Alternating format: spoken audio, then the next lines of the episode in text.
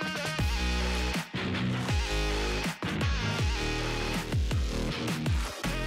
¿Qué tal? ¿Cómo están? Bienvenidos a un nuevo episodio de Gamecore Podcast. Este es el episodio 15, si, si mal no estoy. Estuve ausente en el, en el episodio anterior, pero ya estoy de vuelta, amigos míos. Como siempre, yo soy Johan, me acompaña Ari, este, Jorge y mi, mi, gran amigo Benito. hoy día tenemos como que dos temas interesantes. Por un lado, vamos a hablar de la Gamescom, todo lo que se ha presentado en la Gamescom, que probablemente a muchos de nosotros no nos ha convencido del todo. Algunas cosas sí, algunas cosas no, algunas cosas totalmente muertas. Pero también vamos a hablar del juego de esta semana, que es Capitán Subasa eh, Rise of New Champions, si es que no, no lo he dicho mal o no me he equivocado. Y también, antes de darle pase acá a mis amigos, quiero saludar a la gente que está comentada. Luis Pez dice: Hola, hola, ¿qué tal, Luis Pez? Axel dice también un comentario Gandan, eh, creo que se ha etiquetado a un amigo suyo. Eh, Valolet dice: Hola, hola, ¿cómo estás? Luis Pez dice: Feliz del gamer, feliz del gamer, mi estimado, a todos nuestros seguidores y a esta bonita comunidad que es Gamecore. ¿Cómo están, chicos? ¿Qué tal, qué tal su semana? Todo bien, ¿qué tal chicos? ¿Cómo están? ¿Todo bien? Felizmente. Aquí, bueno, con algunas noticias malas, en, o sea, por todo lo que sucedió, que ya las conversaremos.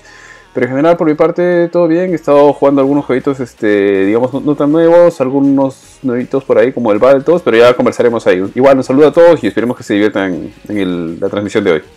Eh, bueno, como dice Ari, hay noticias malas y buenas y regulares, pero principalmente, incluso fuera del, ámbito de juegos de qué vamos a hablar.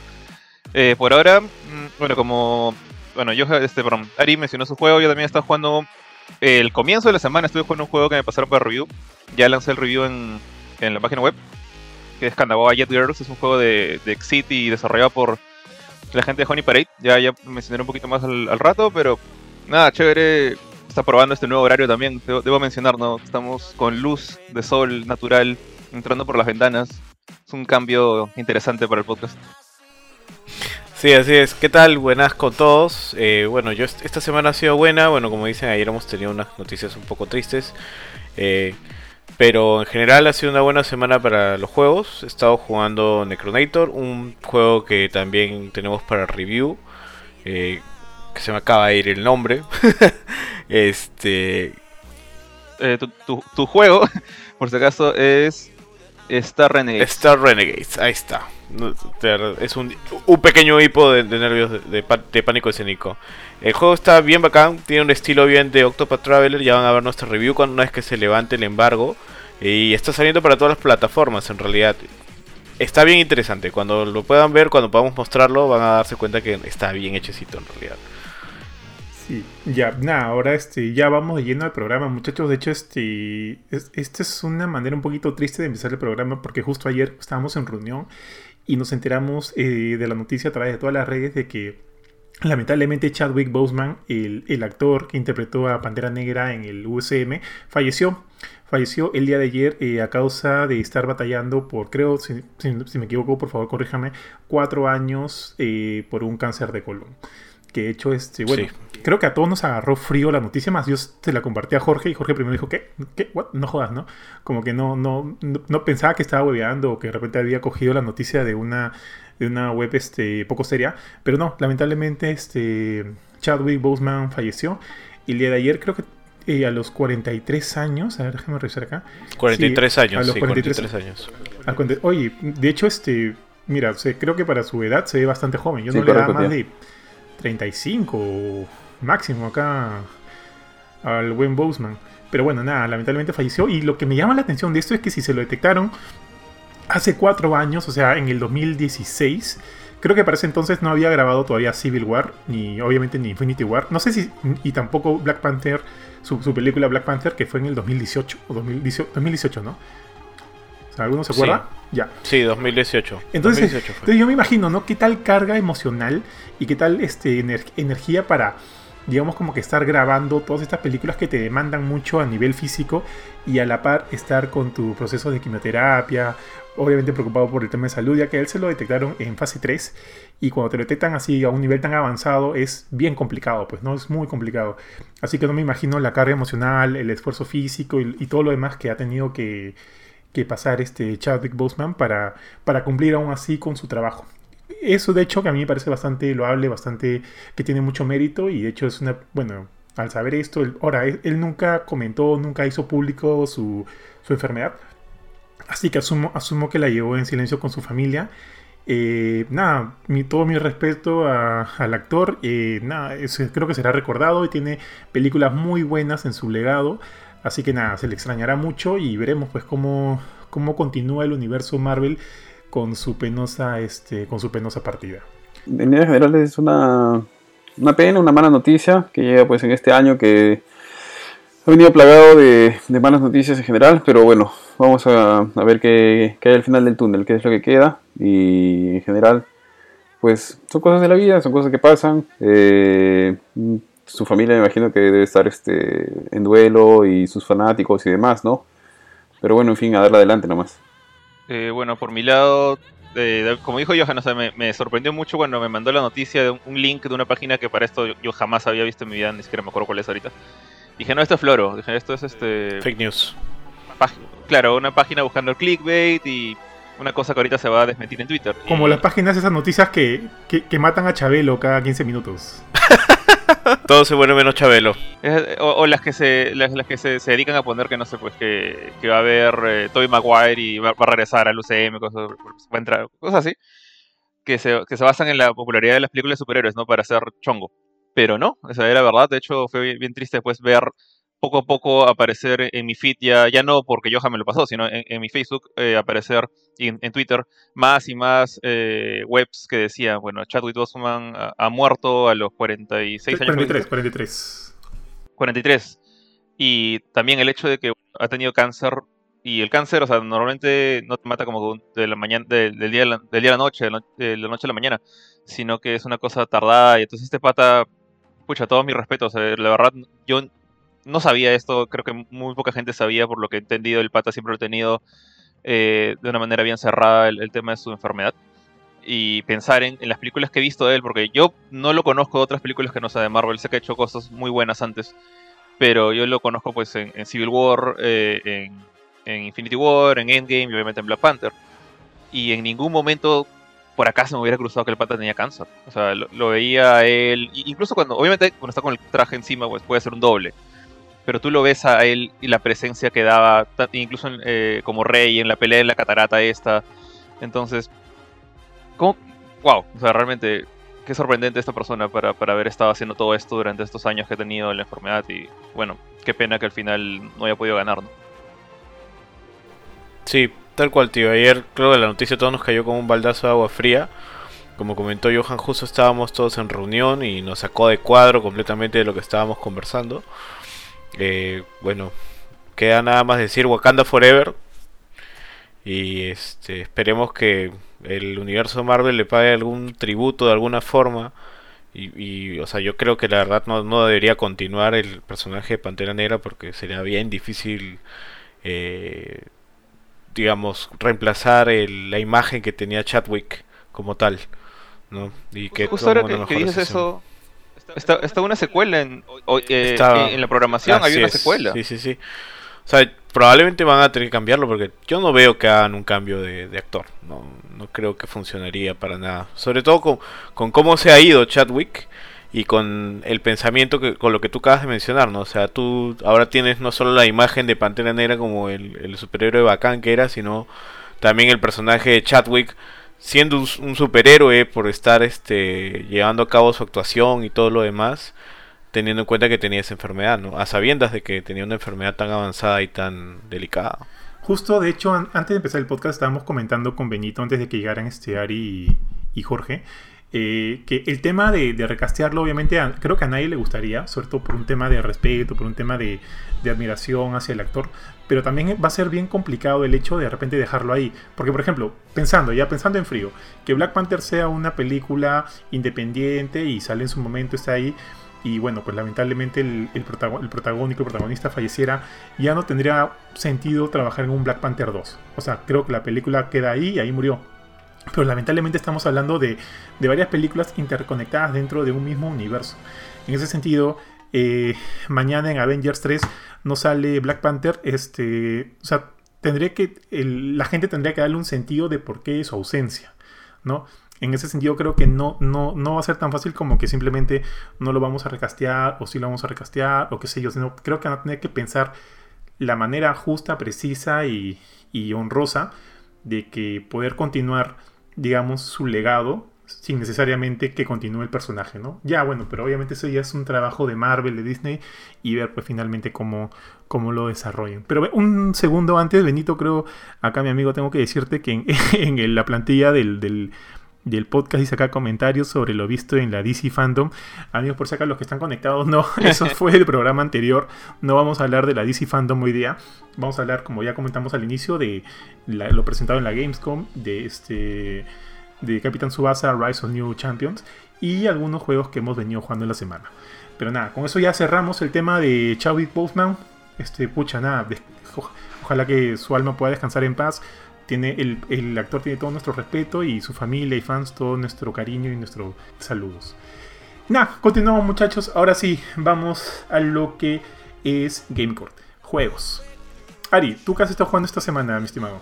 Tío, le está dando vueltas todavía a Battletoads, el, el regreso de las ranas eh, peleonas, no sé cómo llamarlas, las ranas, ranas de batalla, ranas peleadoras. ¿Cómo le decías cuando eras niño? weón? ¿Cómo le decías No, cuando bueno, eras niño? De hecho, tú- sí traducirlo, le decía Ari, es necesario que lo traduzca. Sí.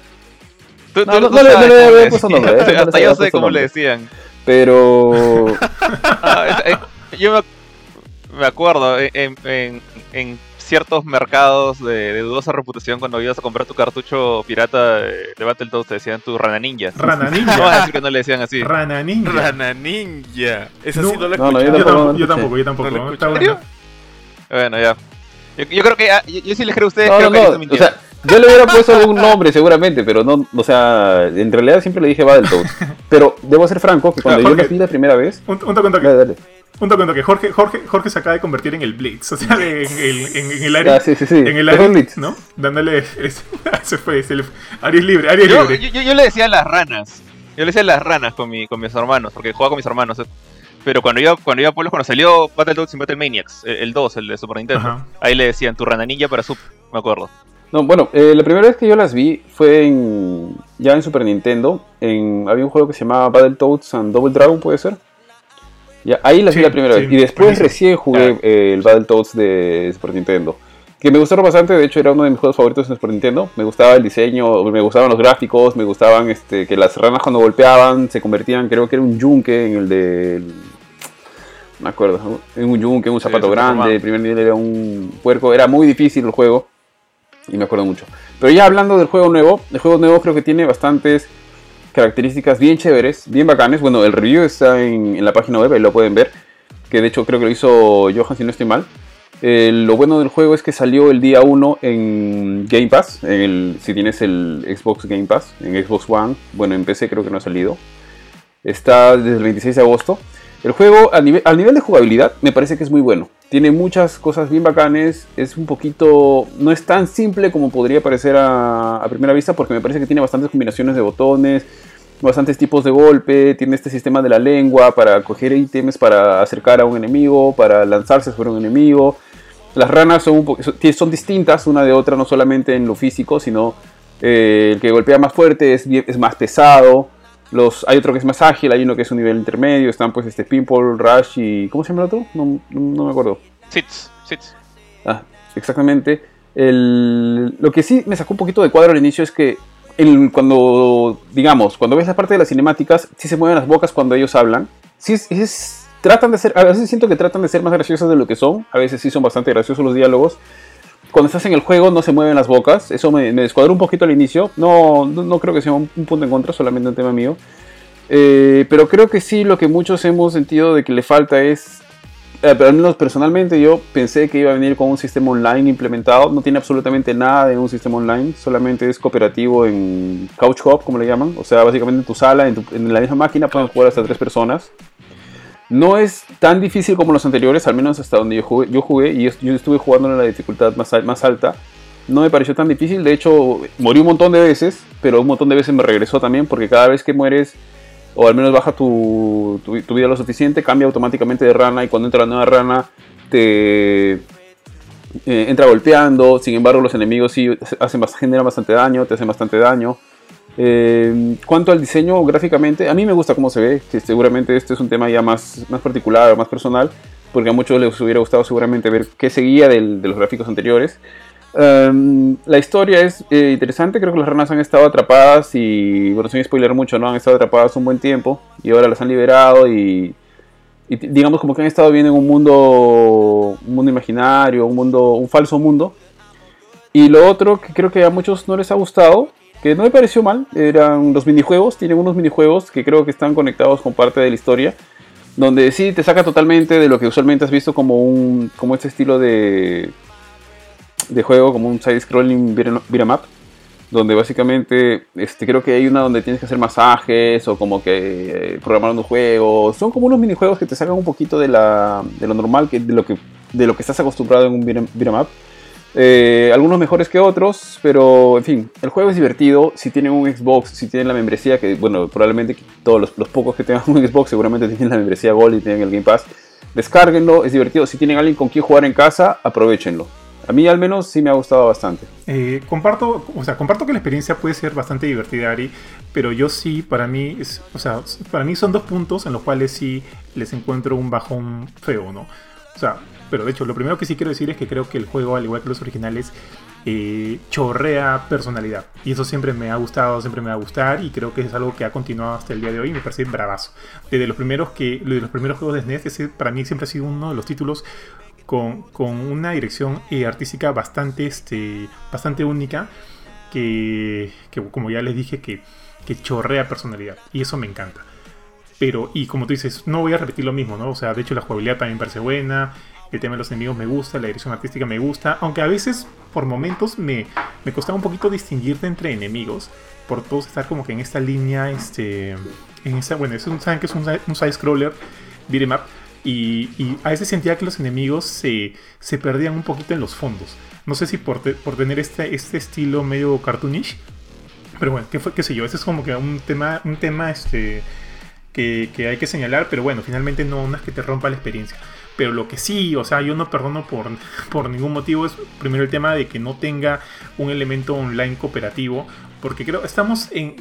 Como que estamos viviendo un momento en cual es impensable que no haya esa opción. O sea, no solo por el tema tecnológico. O sea, hay muchos juegos que, que bien podrían eh, beneficiarse del online, otros que no, y se entiende. Pero, ser este, pero al ser este juego de este tipo, un, un un brawler, y este y que puedas jugarlo con otros amigos, hasta con tres amigos, y que no te dé la opción del online cooperativo, sí me parece como que una, una decisión bastante errada. Por un lado el tema tecnológico y por otro lado el tema coyuntural, ¿no? O sea, ahorita que no podemos, bueno, que se nos obliga a tener cierto distanciamiento social, cierto distanciamiento físico, creo que no hay nada mejor que que una opción de juego cooperativo online para que la gente siga eh, reuniéndose. Es más, por ejemplo, Streets Streets of Rage 4 me parece como que uno de los últimos juegos de este, de este mismo género que salió que tiene esta función. O sea, lo hemos jugado con Jorge este, a nivel cooperativo, lo han jugado, tú creo que lo has jugado con Kurchin, Ari. Y, o sea, es una opción que obviamente sí se agradece, sí se agradece bastante y, y, me parece, como les dije ya, creo que uno de los peores eh, elementos con los que no podría contar el juego.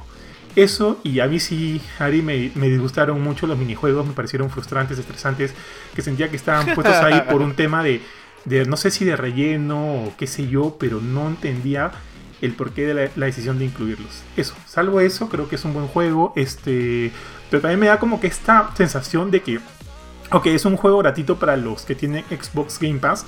También pone a pensar, el servicio Xbox Game Pass se va a definir como este servicio que te, okay, te otorga juegos gratuitos, pero son como que experiencias cortas, de repente, de repente experiencias como que no tan, no tan completas de juego AAA o sea, ya tenemos ahí a Battletoads, tenemos los otros juegos que han salido para, para, este, para el servicio Game Pass. Entonces como que siento que se está perfilando por ese lado, ¿no? Como que, ok, tienes el servicio, todos los juegos de primera first party de Microsoft van a entrar ahí, pero son juegos como que bien, bien, este, como dije, experiencias cortas. No sé, no sé, no sé. Ahí, tío, rápidamente, para no, no hacerlo más largo con el tema, el juego tenía todo para que, o sea, yo no sé, yo no sé a nivel de programación, quizá a nivel de programación es muy difícil, pero lo dudo, porque igual detrás de este juego está Rare y está Microsoft. Entonces, eh, o sea, digamos, los... Eh, quien le da el respaldo a esto, creo que es alguien de tanto peso o más peso de quien le puede haber dado el respaldo a Streets of Rage 4. Eh, Entonces es raro que no tenga el online. Y tenía todo para tener el online. Es como que, digamos, es, es, es, una cosa que tú dices, esto es de hecho, si por la manera como se juega, porque lo puedes jugar de 3, etcétera, está perfecto para jugar online y es rarísimo que no haya, que no haya aparecido. Lo que tú dices del Game Pass, sí lo he sentido, de que a veces siento que los juegos que están entrando al Game Pass son como experiencias no tan triple A cuando, algunos cuando algunas deberían ser eso.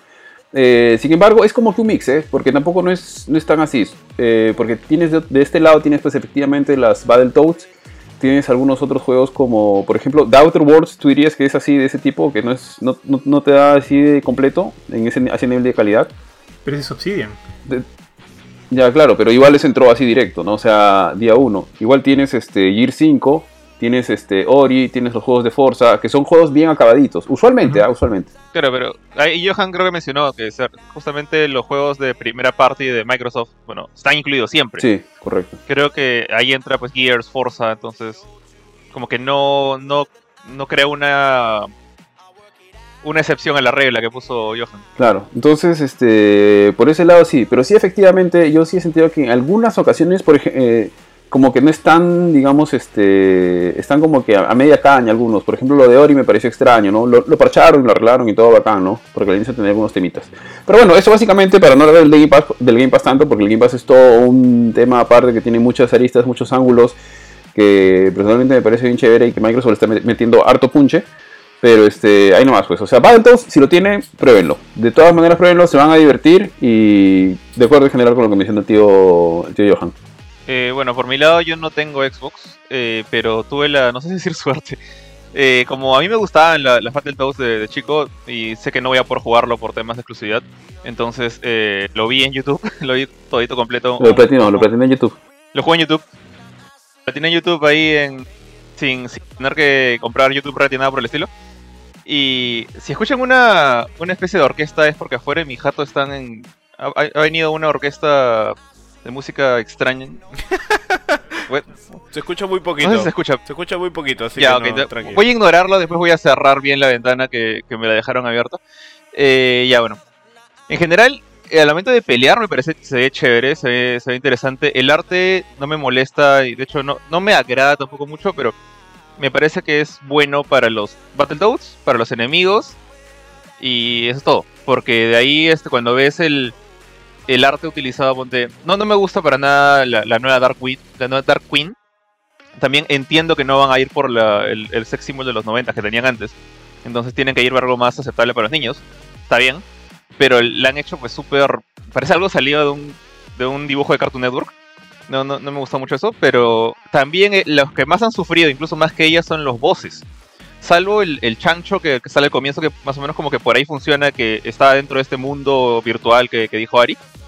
De ahí tú ves los otros enemigos, los otros son cualquier cosa. O sea, si los comparas con. Te pasé ayer, le pasé ayer una foto a, a Johan de Robomanus, que era este cyborg horrible con el cerebro por afuera, que, que pelea contra los Battletoads en el clásico. Eran, es un personaje súper desagradable. Salió de un cómic de los 90 de Image. No puedes meterlo en este mundo. Entonces, por ese lado siento que. Claro, ahí está esa cosa. Siento que el, el- el estilo de arte de los Battletoads ha cambiado por completo. Ya no es esta cosa violenta, edgy de, de los noventas, que era como que los anti-tortugas ninja. Eh, porque de hecho, no sé si se acuerdan, el juego de arcade tenía hasta sangre y decapitaciones y cosas así. Eh, a convertirse en un juego totalmente para niños. Y creo que ya, bueno, es una decisión de marketing y asumo que les, que les habrá funcionado. Eh, por el lado del online, tal cual concuerdo con Ari, si hubiera sido cualquier otra compañía, por ejemplo, he jugado, aparte de Streets of Rage, también tuve la suerte de jugar este juego que se llama Fight and Rage y otro juego que se llama River City Girls eh, en esta generación, que son beat'em ups. Eh, ambos juegos no tienen online. Y bueno, salieron antes de la pandemia. Pero justamente son juegos hechos por compañías más pequeñas, sin el respaldo de un gigante como en este caso Microsoft o, o Rare, o lo que queda de Rare. Eh, entonces por ahí sí siento que puedes, puedes como que tomar como una falta la, la ausencia del online. Si hubiera sido un indie, no puedo pedirles eso. Hacer eso es difícil, es una infraestructura complicada de servidores, aunque sea peer-to-peer, tienes que hacer más chamba. Eh, pero, pucha, a Battle 2 lo hemos por, creo que por 26 años. O sea, esperar unos 6 meses más a que Microsoft se ponga un server, tranquilamente se podría haber esperado. Y sí, ahí siento que faltó eso. Pero bueno, esa es mi, digamos, mi, mi apreciación habiéndolo visto en video. No lo he jugado. Pero la parte de gameplay se ve muy buena, salvo los minijuegos. Y también me parecen deplorables. Había uno que, que Pinball golpeaba a unos enemigos que venían de izquierda, derecha, arriba, abajo, haciendo quick time events. Y, pucha, cada ataque era un frame. Un solo frame de animación de la rana haciendo un gesto. Me pareció horrible esa parte, bien fea. Y los minions de la Dark Queen que lo ayudan, que son estos dos muñequitos, que no se parecen en nada una vez más a la, a la rata gigante, a Robomanus eh, también están igual de feos ahí haciendo sus tonterías. Y era como que. Ah, no me gustó, no me gustó para nada esa parte de los minijuegos. Y tampoco el ya que pocas en las ranas a veces. Eh, entonces, este, bueno, esa es mi opinión. Eh, ojalá, si sale para Play o para PC, de repente le dé un chance, pero no compraría un Xbox para jugar eso. Voy a cerrar la ventana ya que están a full ahorita con la banda. Dale, dale, dale. Oye, pero puede, la gente puede salir a hacer este orquesta ahorita, ¿no? Ah, en el Perú se puede todo, Cholo. En el Perú se puede todo. Yo, yo, lo vi a mi tío Ari bailando encima de nichos en un, en un este en una noticia ahora última. Así que sí, pues nada. Ya, este. Benito, ¿tú quieres comentar algo de Battletoads o quieres comentarnos un poquito de lo que estás jugando? Bueno, yo no he jugado Battletoads ahora, porque la verdad es que ya el arte no me llamó. Eh, y bueno, no tengo Xbox tampoco. Este, yo he estado jugando Necronator The Throne, que les hice un review. Es un juego corto, divertido, rápido. Es como una especie de. Digamos, estos juegos de Tower, Tower Defense, pero tú eres el enemigo esta vez. Y juegas con cartas. O sea, es una combinación entre arrasar al enemigo y, y un juego de cartas. Y está, o sea, es bien interesante, es bacán. Es rápido el juego, o sea, es como que yo no tenía ni idea de cómo jugarlo y entré y a los 5 minutos ya sabía cómo jugarlo. Y este, pero sí siento que le falta un poquito más de contenido. Pero estaba acá en juego, ya va a salir la review más tarde.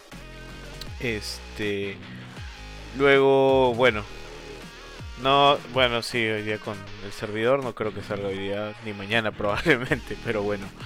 Este, eso más que nada, eso bueno, y he regresado un poquito a World of Warcraft porque ya se viene la expansión. Y estoy hypeado, así que le estoy dando vueltas ahí al clásico, a uno de los MMO más antiguos y exitosos que ha habido. Y el que me declaro fan absoluto, a pesar de todos los errores que han cometido en muchas expansiones. Está bien, papu, está bien.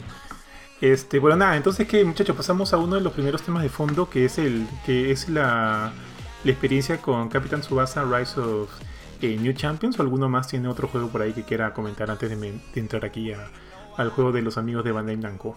No, yo creo que vamos a Supercampeones. Vamos al Supercampeones. Creo que saltamos ya de frente al, tema principal. Supercampeones. Jorge, tú que has hablado con, el, con, uno de los representantes de, del juego, y, no, obviamente no la pillar, este, ¿se le puede decir Supercampeones o es Capitán Tsubasa Rise of New Champions? Ya. Esto es completamente basado en la en la entrevista que tuvimos con, con el uno de representantes, representantes de marketing de Latinoamérica de Bandai Namco. Eh, te, te, consigo el nombre, pero entre las cosas que nos dijo es que justamente parte de, de la gracia de este lanzamiento ahora en el 2020 de un anime del 80, bueno, manga del 81, eh, quieren aprovechar que que ya se utilicen los nombres japoneses para todo. O sea, sé que mucha gente le tiene cariño a Steve Hugh, a Oliver Atom y demás. pero incluso él no, él no podía mencionar esos nombres durante la entrevista. O sea, básicamente está baneado de, decir lo que acabo de decir yo.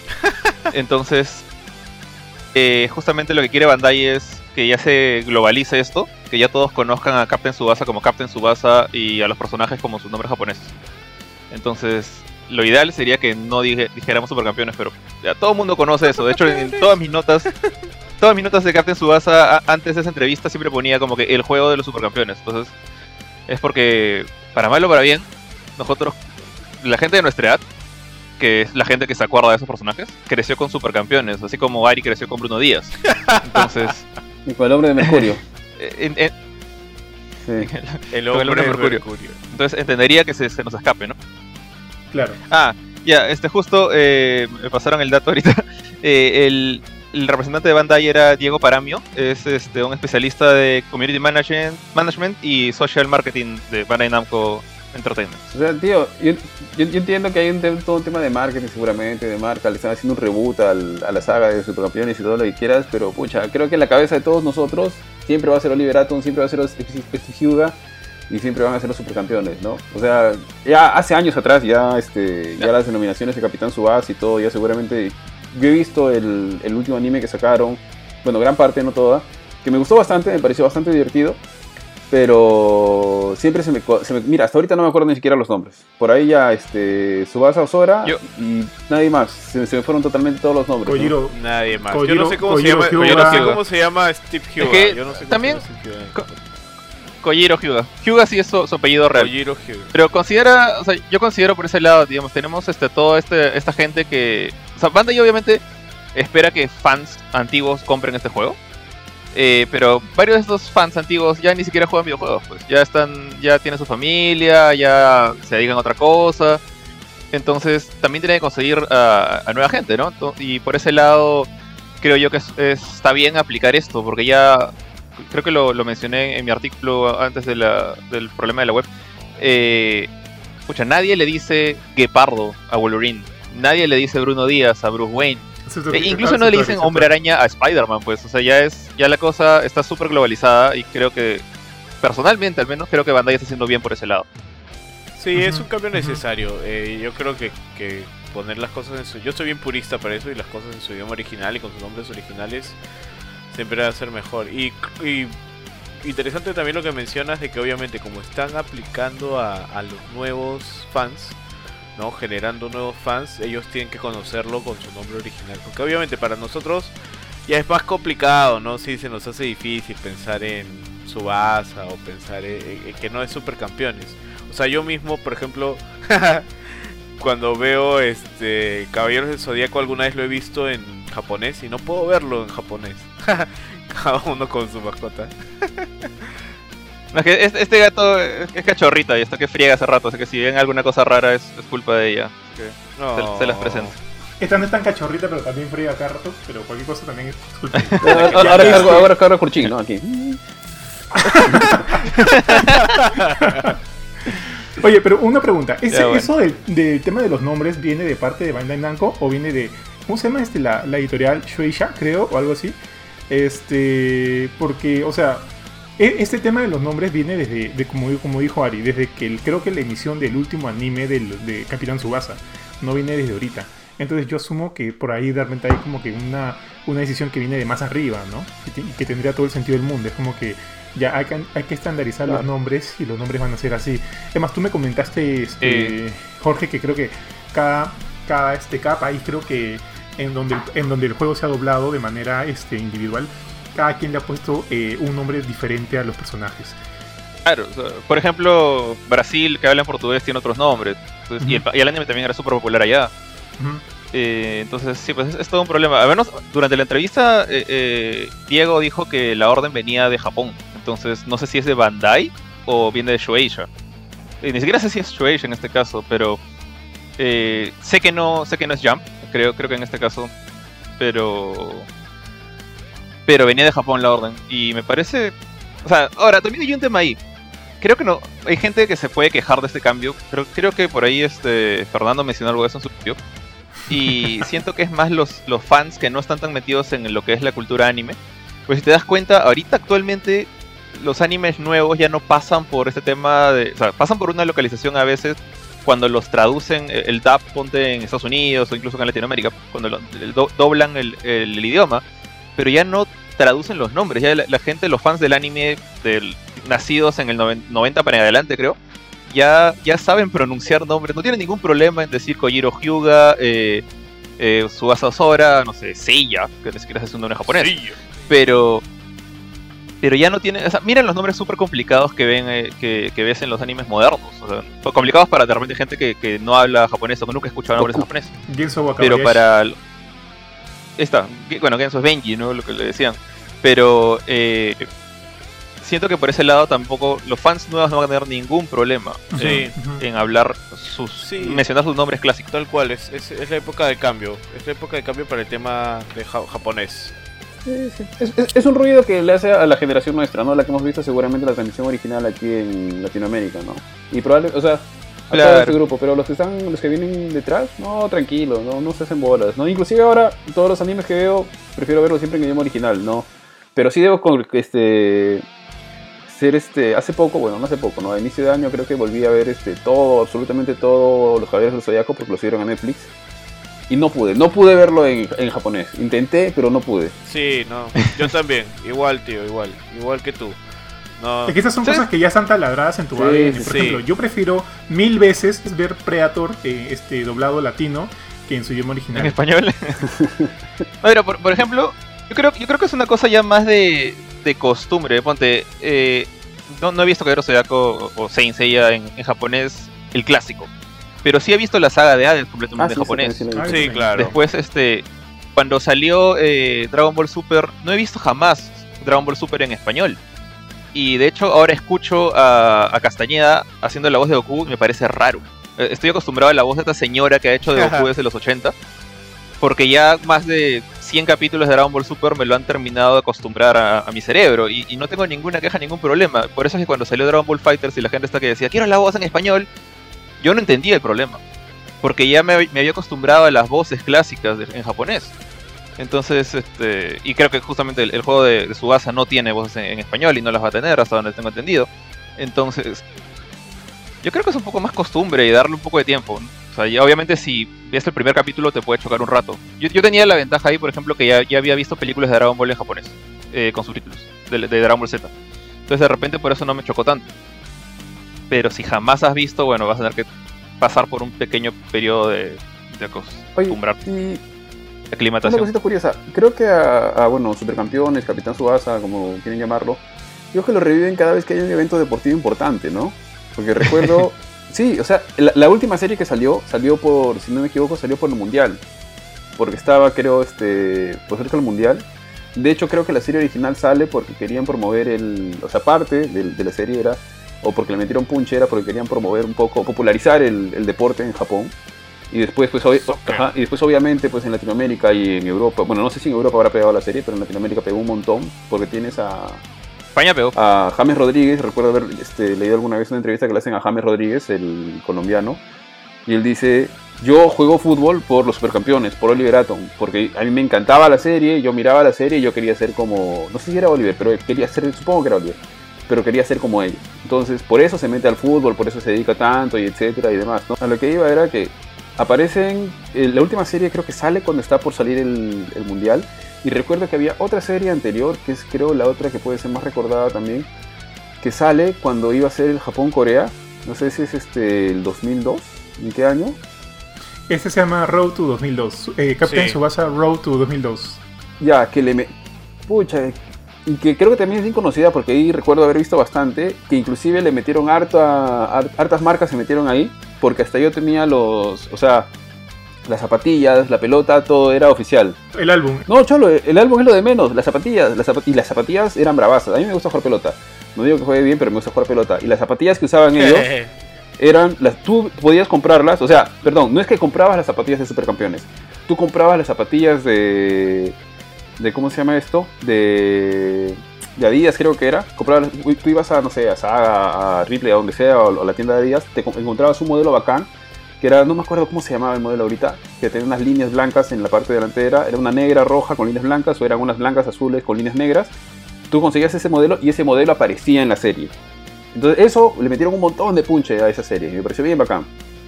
Ya, ¿sabes qué? Justo ahorita cuando estabas comentando lo de James, se me vino a la mente así, unos recuerdos así recontra nerds. Y creo que como que hacer una pregunta bien, bien nerd. ¿Alguno de ustedes en el colegio, y quiero decir en el colegio, porque yo imagino ahorita a Ari jugando así, pichangueando, cuando se podía pichanguear como que y gritando, pues no, tiro el tigre, ¡fua! y lanzando su, su, su- su patada.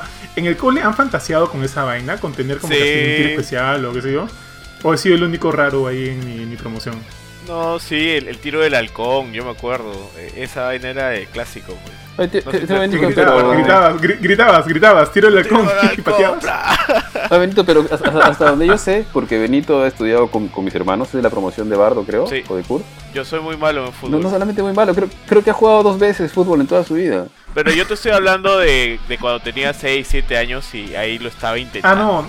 No, Benito Yo está hablando de PES, de PES, Ah, de. PES, tío, de Winning, de Winning Eleven, de Winning Eleven, de No, Winning Eleven. justamente, Ah, justamente por eso que estás comentando ahorita, tío, se- yo te iba a hacer una pregunta específicamente del juego porque mira, yo usualmente evito jugar juegos de, de deporte, o sea, juegos de acerca de deportes en consolas o computadora. Porque no me llaman para nada en realidad. Yo no soy de jugar PES, no soy de jugar este FIFA, ni mucho menos ninguno de, de básquetbol. Este, este juego es así, o sea, es como un FIFA, es como, la verdad es que no, no he visto, o sea, he visto pocos videos del juego, no, no, no he seguido porque, o sea, a mí me llama el anime, pero no me llama el juego porque digo, puedo echar un juego de deportes, no, no lo voy a ver, no, no le voy a prestar mucha atención. Ya, a ver, vamos, ya. Entonces entremos de, de fresa a lo que es la. Vendría ser la review del, del juego. A ver si Benito en controles. Ayúdame con el BTR de, del tráiler del juego. Mientras yo acá también voy diciendo que, mira, por ejemplo, acá Luis Pez dice, yo también fantasía, ¿ves? Hay más de uno que ha fantaseado teniendo como que los super disparos.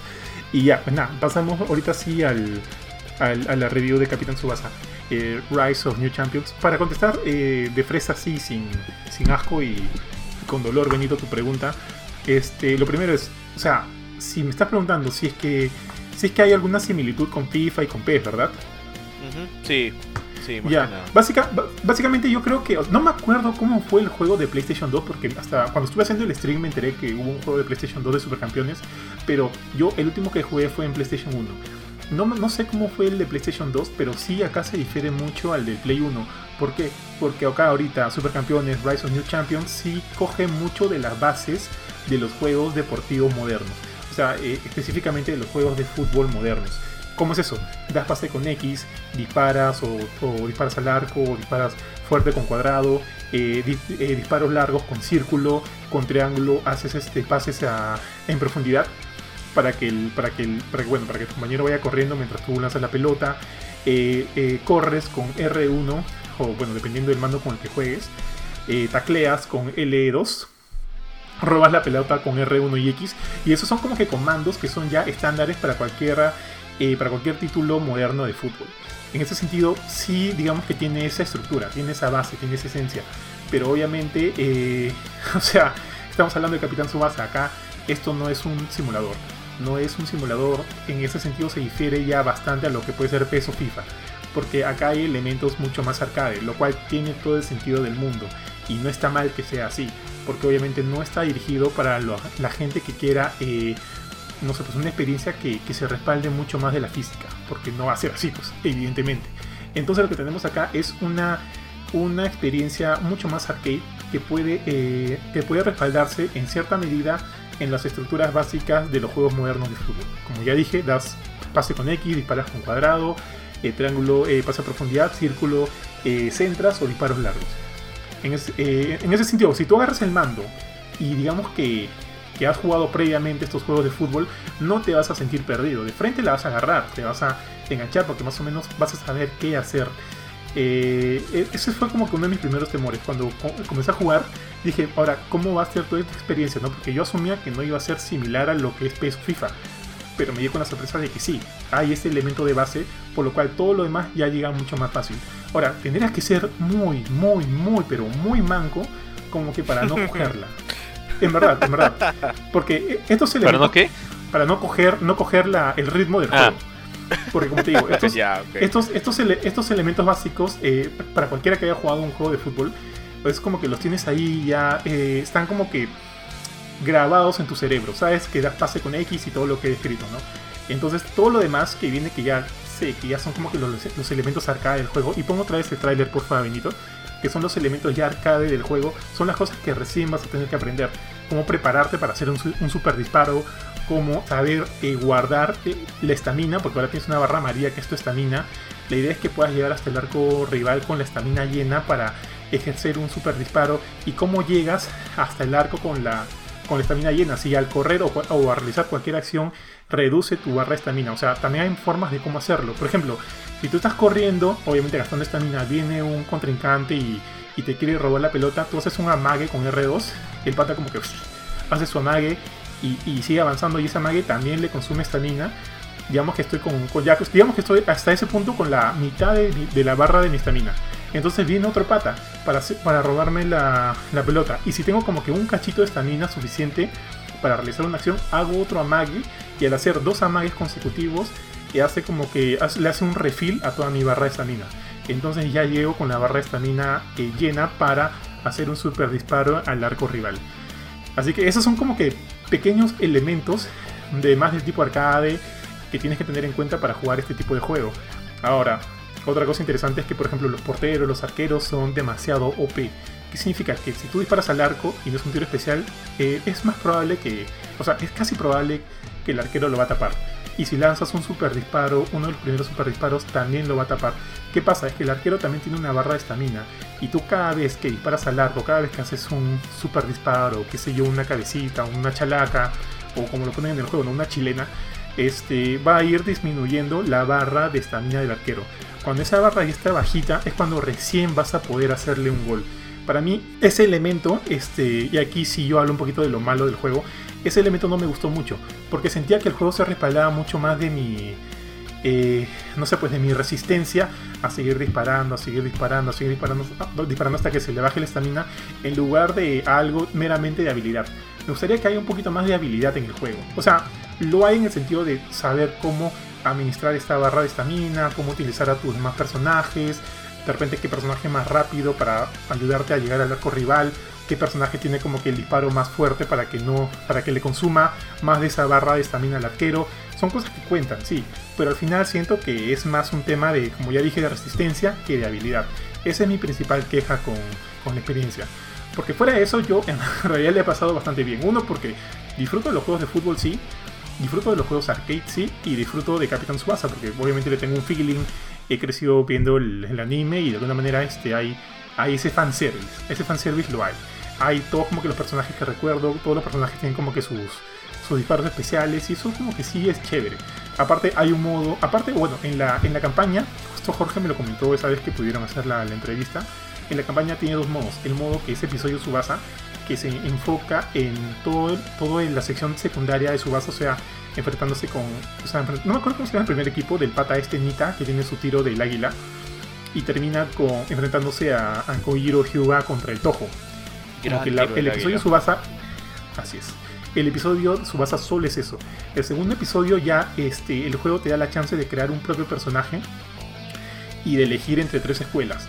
Te da la escuela del Tojo, la de Hyuga, te da la escuela de Ah, ¿cómo se llama? Andy Misugi Jung. La escuela de Misugi Jung, el colegio no, alemán puede ser, no me acuerdo el nombre en japonés, sorry. Es el nombre español. ¿Ah? Sí, sí, no me acuerdo. El, colegio alemán era el nombre de traducción. Sí no, sí, no me acuerdo el nombre en japonés del colegio, pero es de Misugi Jung, el que le fallaba el bobo. Sí se acuerdan, ¿no? del personaje. se podía jugar una cantidad limitada de tiempo. sí, sí como un, ex amigo nuestro de, de Gamecore que también tenía problemas del bobo, creo. Y el otro colegio, ah, no, no, me acuerdo cuál era el otro colegio, creo que era el Furano. No, no, ahorita, sorry chicos, no, no lo tengo, o sea, se me ha ido. Creo que era el Furano. Y la idea es que tú eliges entre uno solo de esos tres colegios para que realices todo el campeonato de la secundaria y siendo el equipo final el Nankatsu, que es el, el, bien, el, popular Newpie aquí en latino. Y, luego de eso recién pasas como que al campeonato internacional juvenil ahí te vas a mechar contra Uruguay, eh, contra este, Francia. En Francia está Pierre, en Uruguay está este chico, no me acuerdo cómo se llamaba, que también fue entrenado por Roberto, Roberto Hongo, Roberto Cediño. Eh, y llegas a la final con la gente de, de Alemania, con Karl Heinz Schneider. ¿Te acuerdas de Karl Heinz Schneider, no? Ese pata me parecía. Claro, sí, sí, Karl Heinz Schneider, sí. El personaje era bravazo, tiene su, su tiro. Ponte, la primera vez que jugué con él, el brother sin asco me hizo shit. Me, creo que me ganó 6-0 porque cada vez que le daban, cada vez que le, pasaban la pelota a este brother, el men este, lanzaba su tiro de fuego desde, pucha, desde su área y me metía gol. el, pata no, no, el pata no necesitaba que, que mi arquero se quedara sin estamina para meterme un gol. Pero ya, pues hmm. luego como que ya te haces la maña de cómo ganar, cómo jugar, man. Y al final ya pues le, terminas ganando a, a, Alemania y te da chance de hacer más cosillas.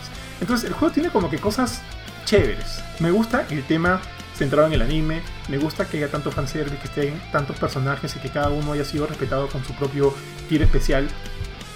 Y me gusta este tema, esta, esta dinámica de, de, que, de que esté tan como que orientado, tan respaldado de los elementos básicos de los juegos de fútbol, como ya dije. Pero me disgusta mucho que haya un tema tan, tan arraigado al, y ya, ya, lo mencioné, al elemento de la, de la constancia, de la constancia en lugar de la habilidad. Siento que, que no necesita ser muy habilidoso para jugar y progresar en Capitán Subasa. Por eso digo, O sea, tendrías que ser realmente manco para no, no pasar del primer partido, de los primeros partidos. Es una cosa de aprender nada más.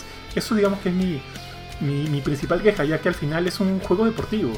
Y que un juego deportivo no, no abrace el elemento de habilidad me parece que está es nada que ver. Pues. O sea, por, por esencia de habilidad y deporte deberían ir de la mano. Por más que sea un videojuego, por más lo que quieras. Y que, y que no haya eso aquí sí creo que es un bajón. Fuera de eso, creo que es un juego bastante entretenido. Yo me he entretenido bastante. Ya la review, bueno, no ha podido salir porque no lo saben chicos, pero ahorita hay problemas en la web que se van a resolver el día de mañana en la noche. Así que si entran este, y ven algún problema, por favor tengan paciencia con nosotros, todo se va a resolver.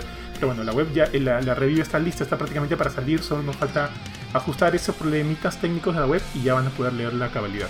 Pero sí, para mí es un juego de 7.5, ¿por qué? Porque lo he disfrutado, pero lamentablemente tiene aún sus fallas y errores. Esa, es, chicos, es mi experiencia con Capitán Subasa Rise of New Champions. Tío, yo quiero preguntarte algo. Eh, bueno, yo te voy a preguntar por la campaña, ya es mi clase que hay una campaña. Pero, ¿hay algún modo este, multijugador? O sea, ¿hay un versus? Sí, sí, sí, sí, hay versus coach y versus online. Aprende, aprende Battletoads. Versus online, versus coach. Yo he jugado con Mila, este, no he jugado online, o sea, jugué una vez eh, con un X, pero el, el, hay, un, hay un lag bien feo, hay un lag bien feo en, en los servidores online. Ahora, lo he jugado antes de que el juego se lanzara, espero que haya ahorita habido como que alguna estabilidad.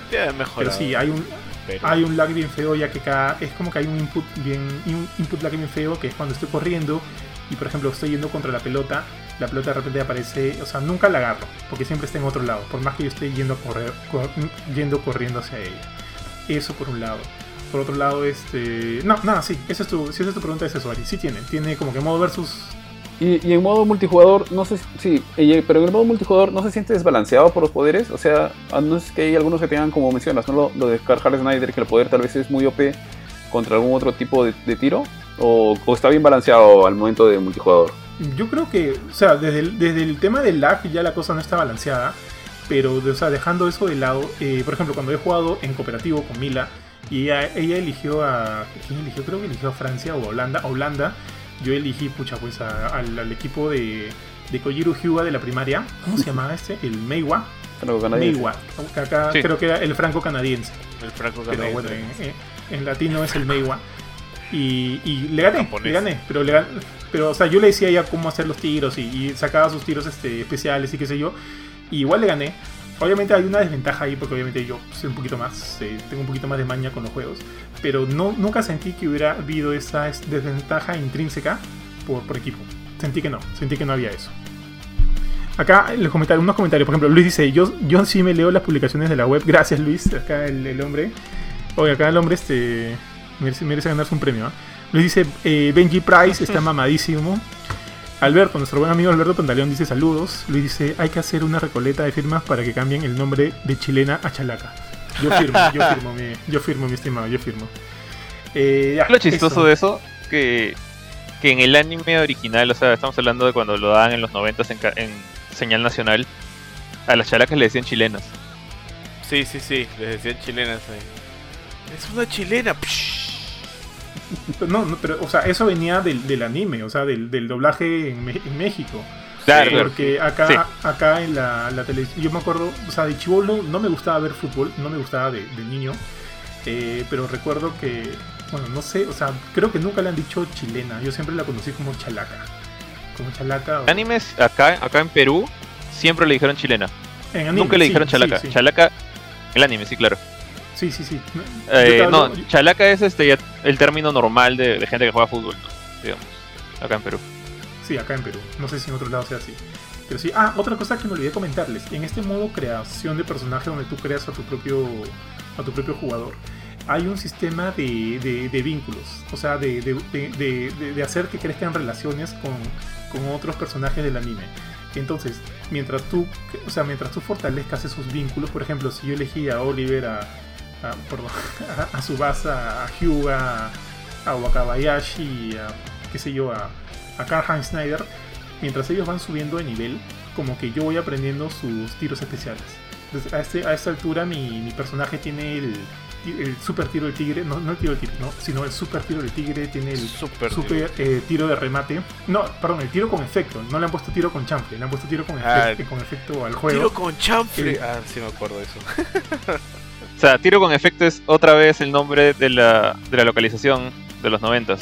Claro, porque era drive, drive shooto, creo que era, ¿no? Yo recuerdo Sí, haber escuchado drive en alguna traducción un- el tiro con chanfle. En alguna traducción. O sea, O sea, la, la que dieron acá en Canal 4 era tiro tiro este con efecto. Acá siempre fue con efecto. No, el del chanfle fue, fue en la versión de Road to 2002. sí, sí, sí. Fácil en, está. en la española o... Hay un montón de animes de fútbol también. No, el tiro con chanfle es de es la, es del- de la versión del, del, de Captain Subasa que salió en el Sí, 2000, 2001. esa, la del 2000. el de Road to 2002. Ah, Esa le decía tiro con chanfle. Y como que me, me mató todo el respeto que le tenía al tiro con efecto. De tiro, con, como- tiro con efecto, tiro con chanfle. me bajó mal el, el tiro con chanfle. Pero bueno, a lo que iba es que mi personaje tiene como que los ataques especiales, tiene defensa especial. Ahora, este personaje Armand, eh, ah, su- ¿cómo se llama en japonés? Ya no me pidas tanto ya. El personaje Armand, eh, eh, ¿se acuerdan de Armand de los Furano? no? De Furano. No, no, ¿cuál es Armand? El que tenía como que su. El que tenía su. Los que tenían el, el ataque del. Se venían todos en mancha. Y tenían su ataque, este, ¿eso ¿cómo se llama? Este, cuando, cuando cae la nieve, así en proporciones épicas, ¿cómo se llama esto? Avalancha. Granizo. Tienen el avalancha. ataque de la Ah, sí, ¿Se acuerdan o no? avalancha, ya. ¿Se Sí me acuerdan de. Sí me acuerdo, sí me acuerdo. Furano y su Él- avalancha. Sí, sí. Él, por ejemplo, tiene una barridita, o sea, tú puedes barrer a los personajes, pero este pata tiene como que una barridita doble. Si no te barrió la primera, te escapaste, en la segunda te agarra sí o sí. O sea, como que vas aprendiendo esas técnicas especiales de cada uno, ¿no? Que no son necesariamente disparos, disparos, remates o qué sé yo, sino también este otro tipo de, de técnicas que pueden estar más orientadas hacia la defensa o hacia el, la, creación de jugadas. Y eso es chévere, eso es chévere. Este, ah, algo más les iba a comentar, pero se me. Ah, hablen ustedes, ahorita se me, va, se me va a regresar, porque era algo bien, bien, bien curioso. Denle, denle, muchachos. O sea, por lo que comentas del juego, parece que los arqueros son como voces a los que les va reventando la vida, que es la, la- la barra de estamina. Peculiar, sí, son, son igual, muros, tío, son Sí. muros, son muros. igual De- no sé si de lo hecho, puedo- eso es lo que lo que nos comentó Diego. O sea, en, en la entrevista, este es una, digamos, este explicó un poquito de, de cómo funcionaban los poderes y dijo básicamente que, que mientras tu ataque, digamos, la potencia de tu ataque especial sea más grande que la, que la defensa de la barra estamina, ¿no? De- del arquero, le vas a meter gol.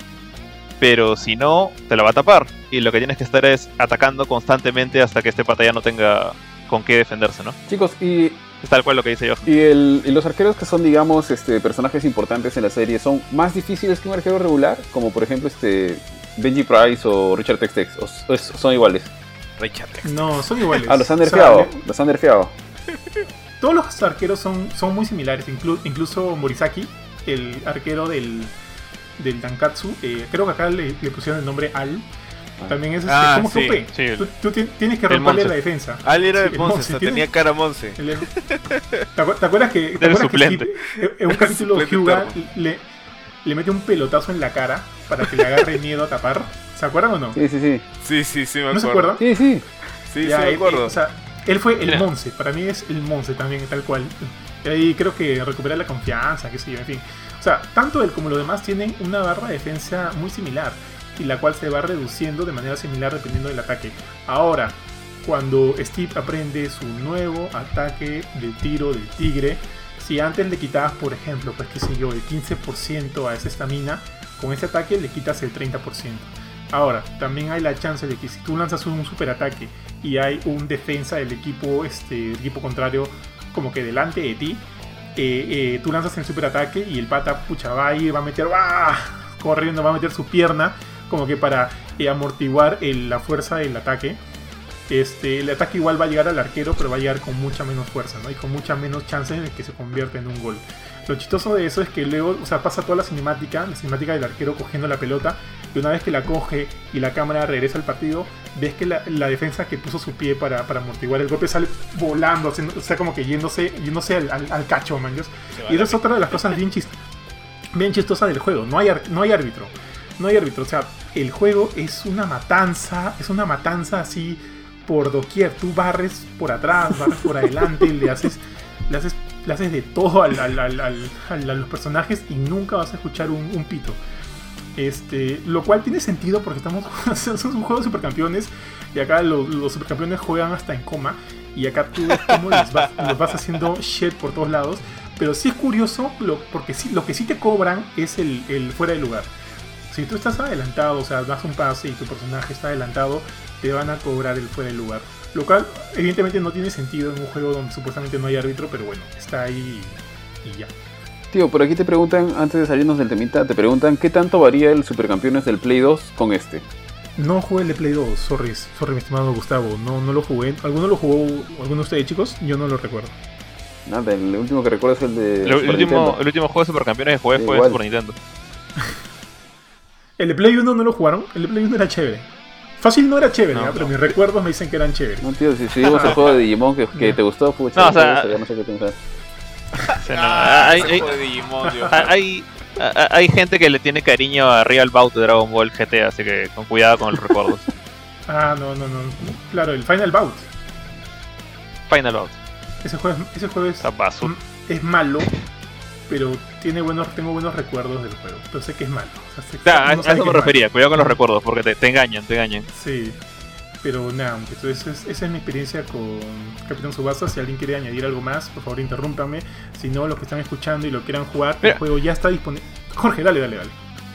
Sí, no, te, te quería preguntar, o sea, para, para mí, eh, digamos, yo no juego para nada FIFA, PES, soy adepto de esos juegos, jamás lo voy a hacer, nunca voy a pagar por, un, por uno de estos juegos. Por dos, por dos. Eh, pero, pero, cuando veo, digamos, este, este tipo de, digamos, vuelta de tuerca a la, a la clásica premisa de, jugar fútbol, o sea, sin, sin- digamos, alejándose de la simulación y yendo al lado arcade, como, por ejemplo, Rocket League a mí me encantó.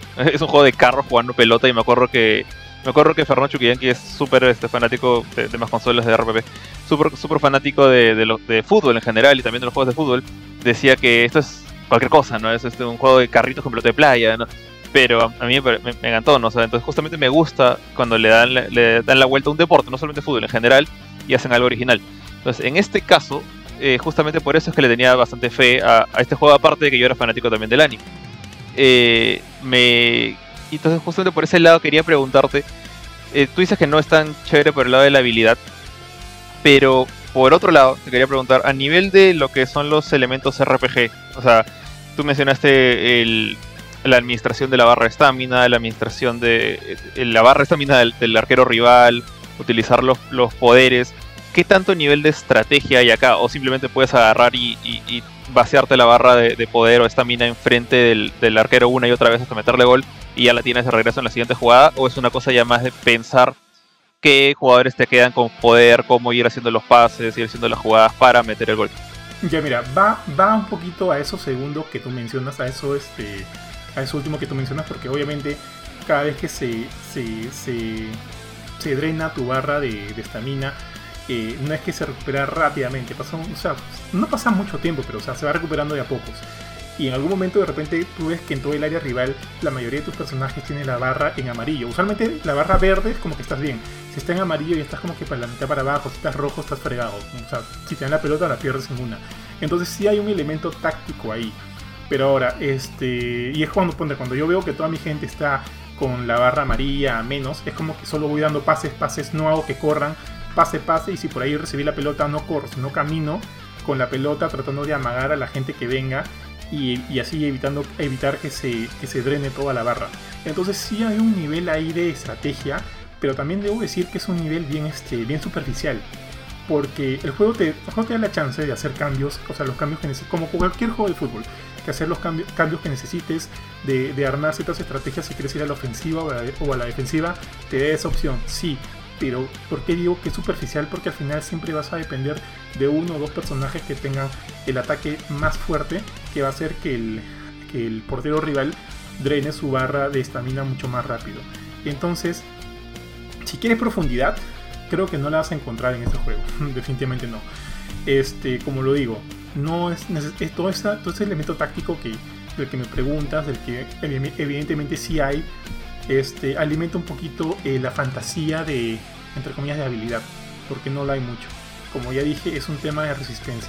Ver cómo haces para ir drenando como sea, drenando, drenando, drenando la energía del arquero rival para meter uno o dos goles. Y al hacer eso, eventualmente vas a sentir que se vuelve repetitivo. Si al final no es aburrido, es porque hacer como que los superataques es, es divertido. Es divertido. Y buscar la manera de cómo hacer que tu personaje llegue con la barra eh, lo, suficientemente llena para realizar estos superataques, termina también siendo divertido. Pero a la, a la, no sé, pues alguien, por ejemplo, alguien que no ha visto supercampeones y que no es fan del anime, le pones a jugar esto, podría decir, pucha, qué basura esta vaina, porque no se va a divertir viendo estos superataques. Yo me divierto porque los conozco, los he visto y me parecen chéveres, pero alguien que no, no. Y toda esta fantasía que te hablo de habilidad, para él va, o sea, va a ser, este, o sea, él no va a estar con los ojos vendados, sino va a ver la cruda realidad cuál es. Como les digo, creo que es un juego muy divertido, es un juego que, que va, le va a llenar más a los fans del anime, pero las cosas como son. Siento que si quieres ser un juego competente de fútbol, no lo es. No, definitivamente no lo es. No sé si eso responde a tu pregunta o por donde, por donde, por donde estás preguntando, Jorge.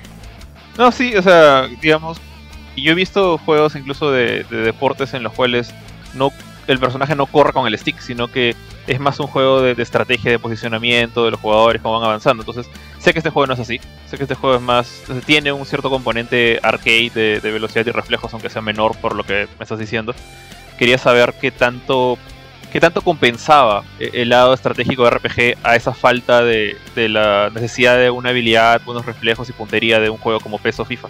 Quería hacerte una última, una última consulta, justamente hablando de este tema de que dices que tienes que llegar con la barra al final para meter el gol con tu poder especial.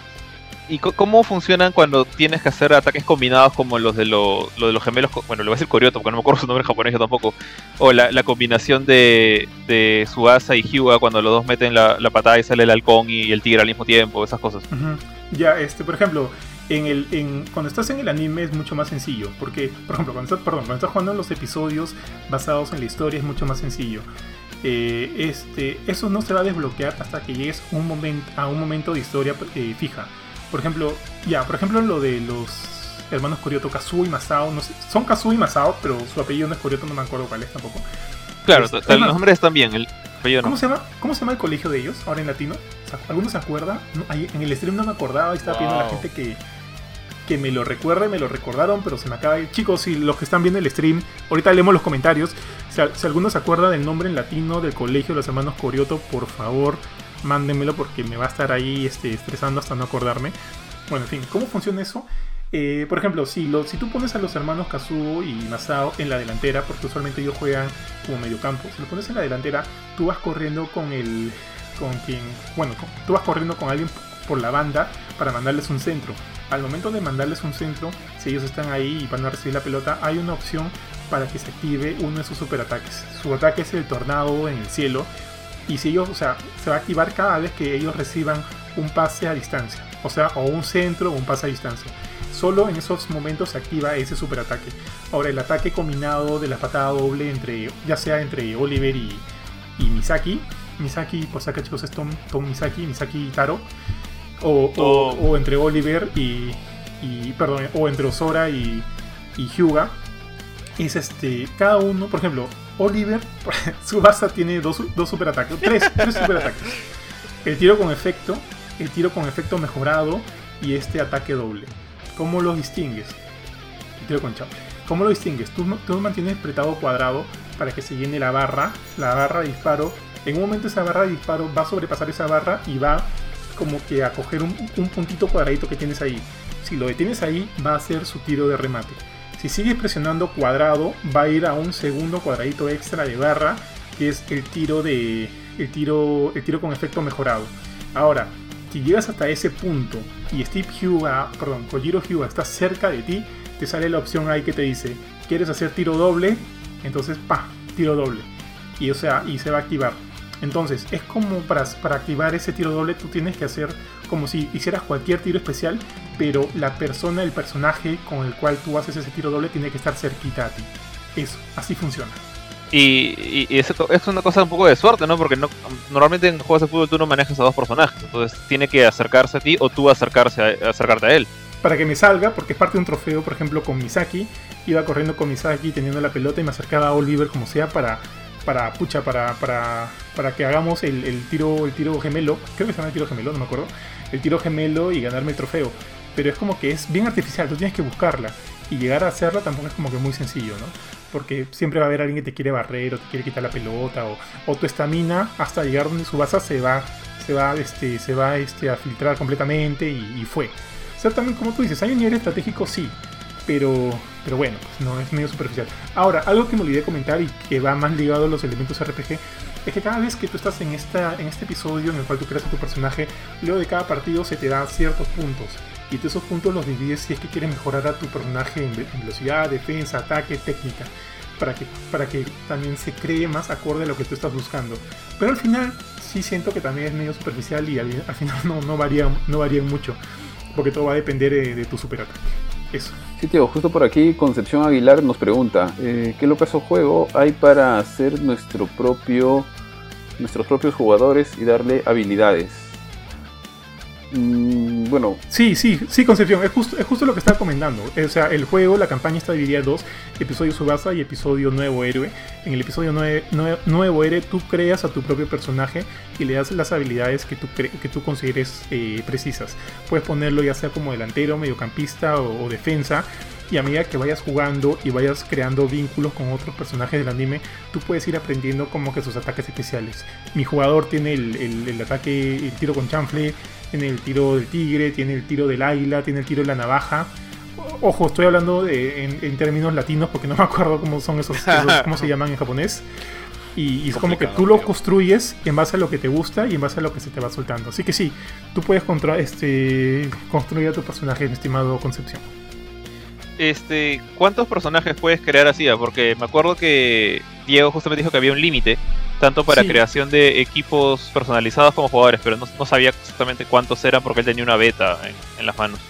Sí, justo cuando terminé el modo nuevo héroe me salía ahí. Tu personaje ya terminó su, su- su travesía y lo puedes guardar. Tienes espacio, creo que decía para 20 o para 10, ahorita no me acuerdo, creo que es para 20. Pero o sea, es como que sí, hay un montón. Pero Wow. no mucho que quieras crear 20 personajes. Yo he creado 3 y ya con esos me siento. O sea, uno por cada escuela. Uno por el Tojo, uno por el, el colegio alemán. Y el otro por el colegio creo que era el Furano.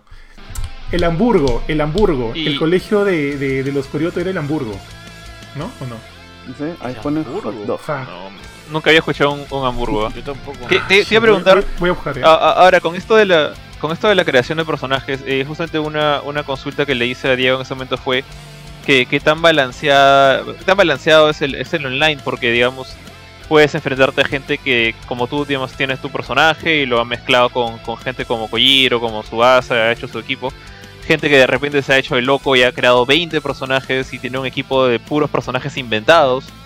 O gente que no tiene, a sus tiene personajes eh, creados y tiene solamente los personajes de la serie. Entonces, eh, según lo que me dijo Diego, hay un balance eh, que se, se alcanza con una especie de puntaje máximo. Digamos, tu equipo tiene como que 90 puntos disponibles, 100 puntos disponibles. Pero si quieres poner a su asa, él te cuesta pues 20.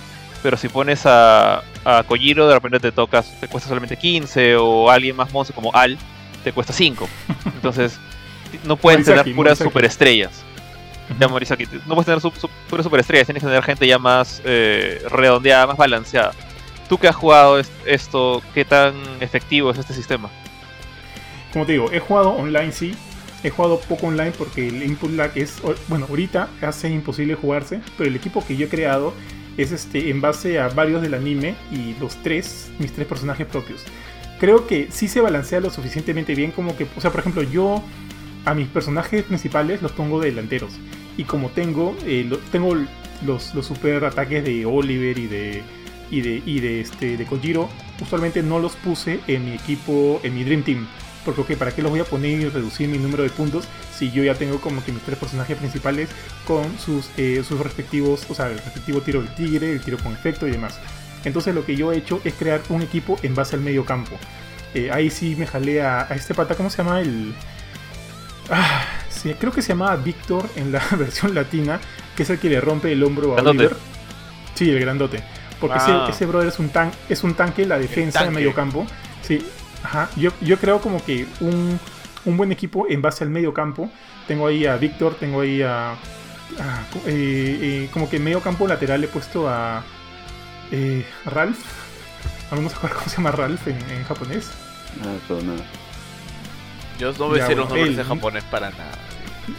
Y, a- y al del ¿Qué Furano, porque no cuestan mucho. Por ejemplo, el del Furano que tiene este, esta barrilla doble, como que un capo en la defensa. Está ahí, está con el tanque, está con... Es como que yo he gastado mis puntos más en estos personajes que no cuestan tanto y dejado la delantera mis personajes que son sí son bien OP a nivel de ataque.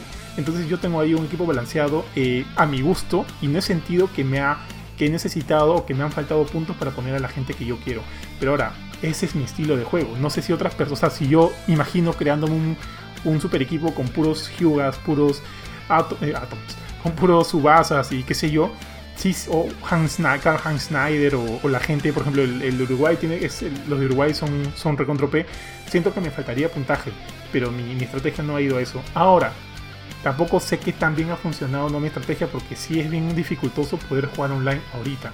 Definitivamente estoy esperando un, un, este, un update o algo que arregle este tema del input lag. Porque ahorita, ahorita, tal cual está, es un poquito injugable, déjame decirte. Por to- o- no sé si ha sido un mal día o si lo juego hoy día va a estar mucho mejor, pero esas veces que he jugado no han sido las mejores. Ahora, repito, yo he jugado pre-lanzamiento, así que de repente para ahorita la cosa ya está solucionada, no sé. Ah, otra cosa, el juego se me crasheó cinco veces la primera vez que lo jugué. ¿Por qué? Porque llegado a un punto, este, yo ponía esquipear, esquipear, esquipear las cutscenes o los diálogos, porque no me importaba leerlos. Quería empezar el partido. Y, y entre cada esquipeada, ¡pum! pantalla azul en la, en la Play 4. Y tenía que reiniciar el juego. Lo bueno es que nunca me pasó en medio de un partido. Así que no es que haya perdido progresión.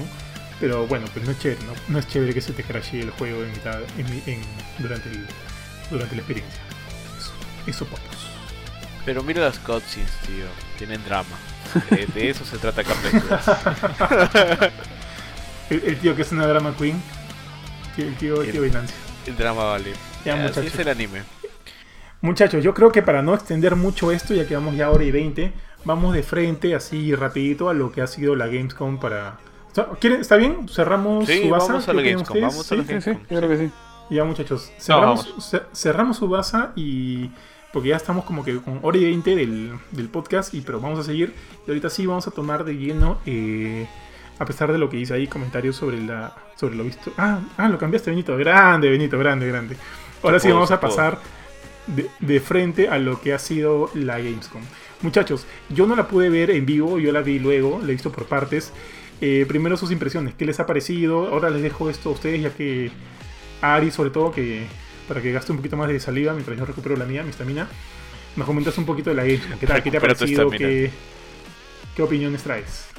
A ver, yo sí vi casi todo el, yo sí vi casi todo el evento. eh, en vivo, me refiero en vivo. Eh, me pareció ahí nomás, más o menos. Es- esperaba mucho más. Como bueno, finalmente es un evento que están impulsando hace bastante tiempo. Usualmente se desarrolla en Colonia, en Alemania, porque tienen una movida de para desarrolladores y promoción de videojuegos fuerte. Pero no, por lo que pensé que iba a tener un poquito más de, de sorpresas y demás. Han habido bastantes anuncios, han habido bastantes cositas, sí, bastantes trailers, bastantes juegos. Eh, bueno, ha estado Geoff ahí hosteando el evento, haciendo de anfitrión. Mm, No ha habido nada que sea así wow o super. Creo que lo más importante, eh, yo creo que deberíamos como que centrarnos ahorita en algunos títulos importantes que se han mostrado. Creo que lo más importante que se mostró al, cierre fue lo de Ratchet Clank, el- la versión de PlayStation 5. Más que por el juego en sí, que, que o sea, sí tiene su, su peso y lo que quieras, pero más que todo para ver un poquito cómo funcionaba el- la PlayStation 5, qué es lo que podía ofrecer. Igual entendemos que es un juego de, digamos, de los primeros juegos de la nueva generación. Eh, pero no es que haya habido tampoco tantas, tantas, tantas sorpresas. Creo que un bajón, no sé si ya lo había mencionado antes, esperaba que dijeron que iba a salir el nuevo medalla, medalla de honor, no Medal of Honor, para quienes recordamos este, el juego de EA, si no me equivoco. Eh, no es lo que me esperaba, no sé si había mencionado antes que iba a ser un juego VR, pero recién al menos ahí yo me enteré de que era un juego VR que está llegando solamente al Oculus, al menos por el momento. No me gustaba cómo, cómo se vio, no me llamaba mucho la atención, pero bueno, pues habrá que ver qué, qué es lo que sale con ese juego. De hecho, luego estuve revisando algunos trailers de cada juego, porque en la transmisión algunos, algunas texturas, algunos gráficos me parecían un poco feos, un poco lavados. Cuando ya vi los trailers directamente de los canales o ya independientes, se veían un poquito mejor los gráficos, un poquito las sombras un poquito mejores, los contrastes y demás. Tal vez eran por un tema de la transmisión, de la calidad de la transmisión en su Sí, momento. es, es un tema que están teniendo ahora los eventos en vivo, tío. Se tienen que bajar bastante la calidad, se comprime mucho, Sí, no se entonces... aprecian bien. Lo que se, se entiende, se entiende, ¿no? Sí, sí, comprensible. No, no, no, o sea, solamente lo digo porque me llamó la atención, por ejemplo, sobre todo con lo de Star Wars, lo de Squadrons que se mostró.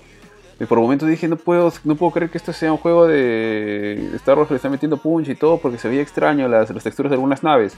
Pero ya de ahí cuando vi el, el tráiler en el canal de YouTube del, de- del desarrollador, donde estaba ya este, alojado, se veía mucho mejor. Eh, ¿Qué más? El, a ver, las cosas importantes que creo yo que se han, que se han mostrado de, dentro de todo es, bueno, la segunda temporada de Fall Guys, que llega ambientada en una época medieval. No han dicho nada sobre nuevas plataformas, no han dicho nada de fechas, no recuerdo si mencionaron fechas, pero me imagino que va a llegar pronto. Sin embargo, está ambientada en una época medieval, nuevos este, trajes, nuevos niveles, no han hablado sobre nuevos modos. Eh, lo de medalla de honor, que es... De hecho, si. Dale.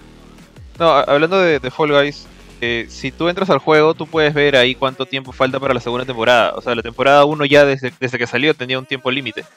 Ahorita le quedan 30 y pico días, 33, 32 días a la temporada 1. O sea que estamos hablando de un mes para que venga esto. Ah, ah, Eh, y sí dijeron que iba a haber, o sea, no hay nuevos modos, pero dijeron que iba a haber nuevos, nuevos juegos, o sea, nue- nuevos este, escenarios. Claro, claro, a eso me refiero, Eh, los, los- los niveles. de hecho, los ahí- muestran, en el, lo mostraron en el evento. Sí, está, Sí, sí. está pasando el tráiler justo. Hay, hay- hay algunos que se parecen mucho a los antiguos, pero justamente hay una cosa que me sorprendió bastante, eh, de manera positiva. Me, ha- gustado. Yo cuando di- dijeron temporada 2, pensé que eran, ok, nuevos, o sea, la temporada 2 típica de, de cosas como, no sé, Fortnite, por ejemplo. Nuevos skins, de repente un cambio en, algunos mapas y, y nada más. Pero cuando vi que básicamente han, o sea, han resquineado, es, es un reskin al final de cuentas, pero han resquineado todo el benito juego para que tenga como que una temática medieval. Me, gustó bastante, ¿ah? o sea, pe- pensar que han tomado bien en serio este, esta idea de que Fall Guys es una especie de, de show de televisión. Entonces es como que ahora la temporada, no sé, la temporada 2 del 2020 es medieval, de ahí de repente la siguiente es espacial, de ahí de repente es prehistórica. Entonces eso me, me llama la atención, o sea, mucho más que un modo, no sé, de solo juegos de equipos o solo de juegos solitarios o para solo tus amigos o cosas así que, que se puede hacer relativamente fácil con una que otra actualización dentro del juego que ya está. Me, gusta mucho eso, o sea, el, el hecho de que ha cambiado, si bien es mm, realmente es bastante visual el cambio, no tanto a nivel de mecánica, salvo por los 3, 4 minijuegos nuevos. Eh, siento que eso revitaliza bastante el, el- el juego en sí. Entonces, me, me ha, me ha gustado mucho cómo han planteado los de Mediatonic su segunda temporada. Sí, de hecho a mí también me pareció bien bacán lo que mostraron. Sin embargo, sí me hubiera gustado a mí en lo personal, y lo digo porque yo al menos este solamente el juego está disponible en este momento en PlayStation 4 y en PC. Por ahí salieron algunos rumores de que iban a trabajar creo que en Nintendo Switch eh, después de esto. Pero no mencionaron, o sea, no mencionaron si iba a salir en otras plataformas y todo, y fue bastante corto. O sea, pensé que iba a haber un poquito más. Tal vez era porque creo que lo había mencionado días antes, lo hypearon un poquito más de lo que tenía para mostrar. Pero sí, o sea, efectivamente, como dice Jorge, ¿no? Lo que se ve, se ve bien bacán. De cuando yo me refiero, o sea, sí se ven los nuevos niveles, cuando me, refería a nuevos modos era para saber si había, no sé, pues un modo de dúos, un modo de equipos, etcétera. No han mencionado nada de eso, o sea, ni lo han confirmado, no han dicho que va a haber o no va a haber, etcétera, ¿no? Ahora, lo que yo no sé es, y no recuerdo que lo hayan mencionado, pero tal vez está en el juego, en el sistema, es si tiene un costo esta temporada 2 o simplemente es una actualización que va a recibir el juego, una actualización gratuita. No sé si ustedes saben algo. Esto es este, bueno, la verdad me sorprendería muchísimo si es que hay que pagar por esto. O sea, porque no es una expansión, es, es una temporada. Normalmente, bueno, he visto casos, una vez más to- tomando en cuenta algunos MOBAs o, o Battle Royale, que te cobran por el Battle Pass. En el caso de Fall Guys, ojalá que no sea, no sea así. O sea, de- de- Destiny lo hace. Entonces, podría ser posible. No, no, no lo descarto por completo, pero en ninguna parte han dicho nada. Entonces, yo espero que sea gratuito, ojalá. Eh, oye, Benito, Be- Benito, Benito, ¿tú has jugado Fall Guys todavía? No, está, está en la disyuntiva de comprar. Yo sé por qué se ríe Jorge. Está en la disyuntiva de, de comprarlo. Yo creo que lo voy a comprar. O sea, es más, es más, pensaba comprarlo ahora y, y meterle una enviciada mañana así brava para agarrarle la onda al juego. Sí, tío, porque yo, o sea, no sé, no sé si Jorge y, y Ari están de acuerdo conmigo, ¿no? Pero me parecería su- super cute ver a over cute, ¿no? Ver a Benito jugando este. No, Benito, Benito debería comprarse una, una pijama, un enterizo. Estos pijamas no sé cómo se llaman. Este, estos pijamas enterizos. Puede ser. Ah, ¿ah? lo de Con, Charmander, con la esas carita. cosas. Ajá, una pijama así grandadas así, y solamente que se le vea la carita, ¿no? Todo así de. Completo. yo se la compro, tío. Yo se la compro. Si, entra, si, en- si entro en la silla con esa pijama, la compro. Aparte porque hace frío también. Sí la hago. Sí, está bien. Ya, muchachos, ya saben, los que quieran ver a Benito jugando con pijama, por favor donen sus estrellitas y para comprarle acá al hombre su, su pijama enterizo. Hablando de lo de la gente acá, Luis P dice, sí, me gustó mucho, la verdad, creo que está comentando acerca de Fall Guys, que fue lo que estábamos hablando hace poco. También dice, tiene un excelente concepto los de Fall Guys y será gratis, de repente puede ser que tenga un pase gratis y uno de paga. Yo creo que ahí estoy más de acuerdo con Jorge, dudo mucho que el tema de que acá este, vayan a cobrar por, la, por el Season Update, porque finalmente este, creo que ahorita su, su, su, no, pues su sistema monetario, su sistema de, de financiamiento va más acorde a, estos este, Los trajes. eh, personalizables que puedes comprar, ¿no? Así que dudo mucho que lo cobren mientras la gente siga entrando y siga comprando estos cosméticos. Eso. ¿Qué más, qué más ha habido en la Gamescom, amigos? Ilumínenme, por favor. Call of Duty. O sea, yo he visto el trailer de Call of Duty. Más o menos que me llama la atención. Lo voy a poner. Este, pero es un tip- Entiendo que es una secuela o una precuela de. Black Ops. de Black Ops. El original. Sí, sí, porque, porque como que se sitúa en el 81 y es básicamente una eh, secuela directa de Black Ops. Exactamente, eso, papu. De Black Ops. Es la, la Guerra Fría, le- bueno, es el nombre del juego, de- Sí. del nuevo juego. Cold War. Sí. Ahí, honestamente, no, no me gustó mucho porque fue gran parte cinemática. eh, no hubo mucho gameplay. Supongo que simplemente, bueno, yo, no soy fanático de Call of Duty, pero sí debo decir que se están metiendo bastante, bastante en el tema de la política, incluso más que lo que normalmente ya lo hacían. Porque creo que ahora han puesto, o sea, aparte que la Cold War es, es algo que sí ocurrió, es, es un evento real, también pusieron, ah, no me acuerdo cómo se llama el presidente de Estados Unidos en esa época, lo pusieron ahí de frente, ni, si- Reagan, ni siquiera, ni siquiera lo pusieron como que caleta, está ahí clarito su, su modelo y todo. Entonces, eh, chévere, por ese lado. No, no me llama la atención porque no soy fanático, pero creo que van a estar felices Sí. todos. Sumando lo que fans. mencionan este Benito y Jorge, efectivamente me hubiera gustado ver más del juego en sí.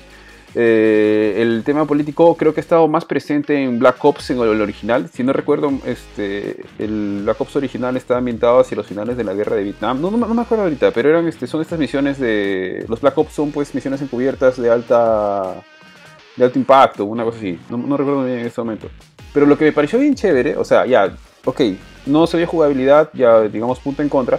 Pero lo que me pareció chévere es que al menos la cinemática me da esta sensación de, de la tensión que, su- que, que, se genera entre los personajes, del... De este, habla de un personaje, este, Perseus puede ser, el enemigo al que están buscando, que estaba desaparecido, se ha vuelto a reactivar. No me acuerdo si es el nombre Perseus, el nombre clave, digamos, para el enemigo. Luego, digamos, el- le da más, este, como digamos, le da un poquito un grado de, de solemnidad que se presenta a Ronald Reagan, pues que ha sido presidente de los Estados Unidos en la década de los 80. Es igualito el modelo. Claro, y entonces, este, digamos como, que te- al menos contextualmente te, te empieza a vender acá la idea. Me imagino que le van a vender mucho más punche en cuanto a la, a la campaña y demás, como fue seguramente el Black Ops original. Y entonces eso sí me parece bien bacán. Yo- mi saga favorita de Call of Duty es la de Modern Warfare. Entonces no me conozco tanto a los personajes de aquí de, de Black Ops.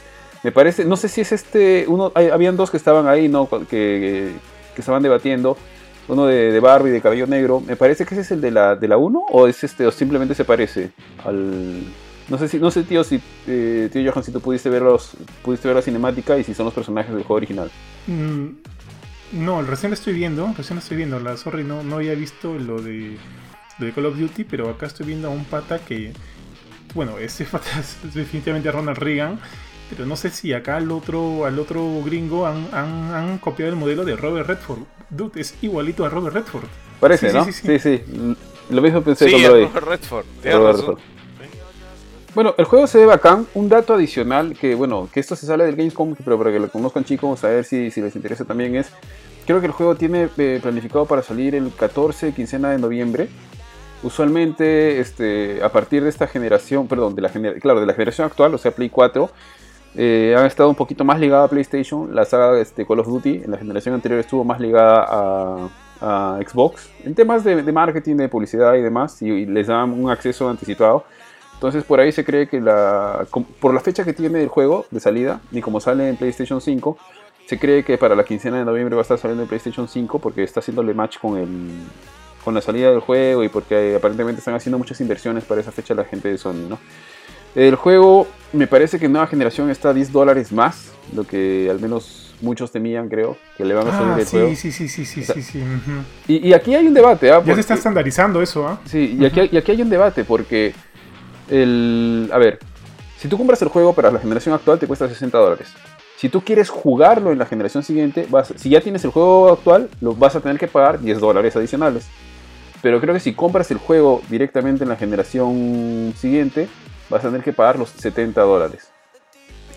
Entonces, eh, en este momento es, es, hay un debate, inclusive entre desarrolladores, porque, ponte, la Cyberpunk que es un juego que está en desarrollo y yo estoy casi seguro que tiene una calidad altísima porque el estudio es este bastante tiene una reputación, una credibilidad muy buena que es CD Projekt Red, el estudio creo que es de Polonia. Pero Cyberpunk tú lo compras para Xbox 3, perdón, para Xbox One o Play 4 y tengo entendido, al menos en Xbox One yo sé, si tú lo compras en Xbox One vas a tener la versión de de Series X automáticamente, ¿no? Y además tienen un sistema de Smart Delivery, que es el sistema de Microsoft que quería poner. Creo que en PlayStation va a suceder igual. Si compras la de Play 4 llega la de Play 5, pero no te van a cobrar un adicional, ¿no? Que podría ser este... No sé realmente en base a qué viene ese adicional que te podrían cobrar, qué texturas. No sé, Jorge por ahí nos, nos podría decir que, qué mejoras podrías estar comprando para un sistema de nueva generación. Y me imagino que la gente de PC se estar riendo en este momento, porque PC...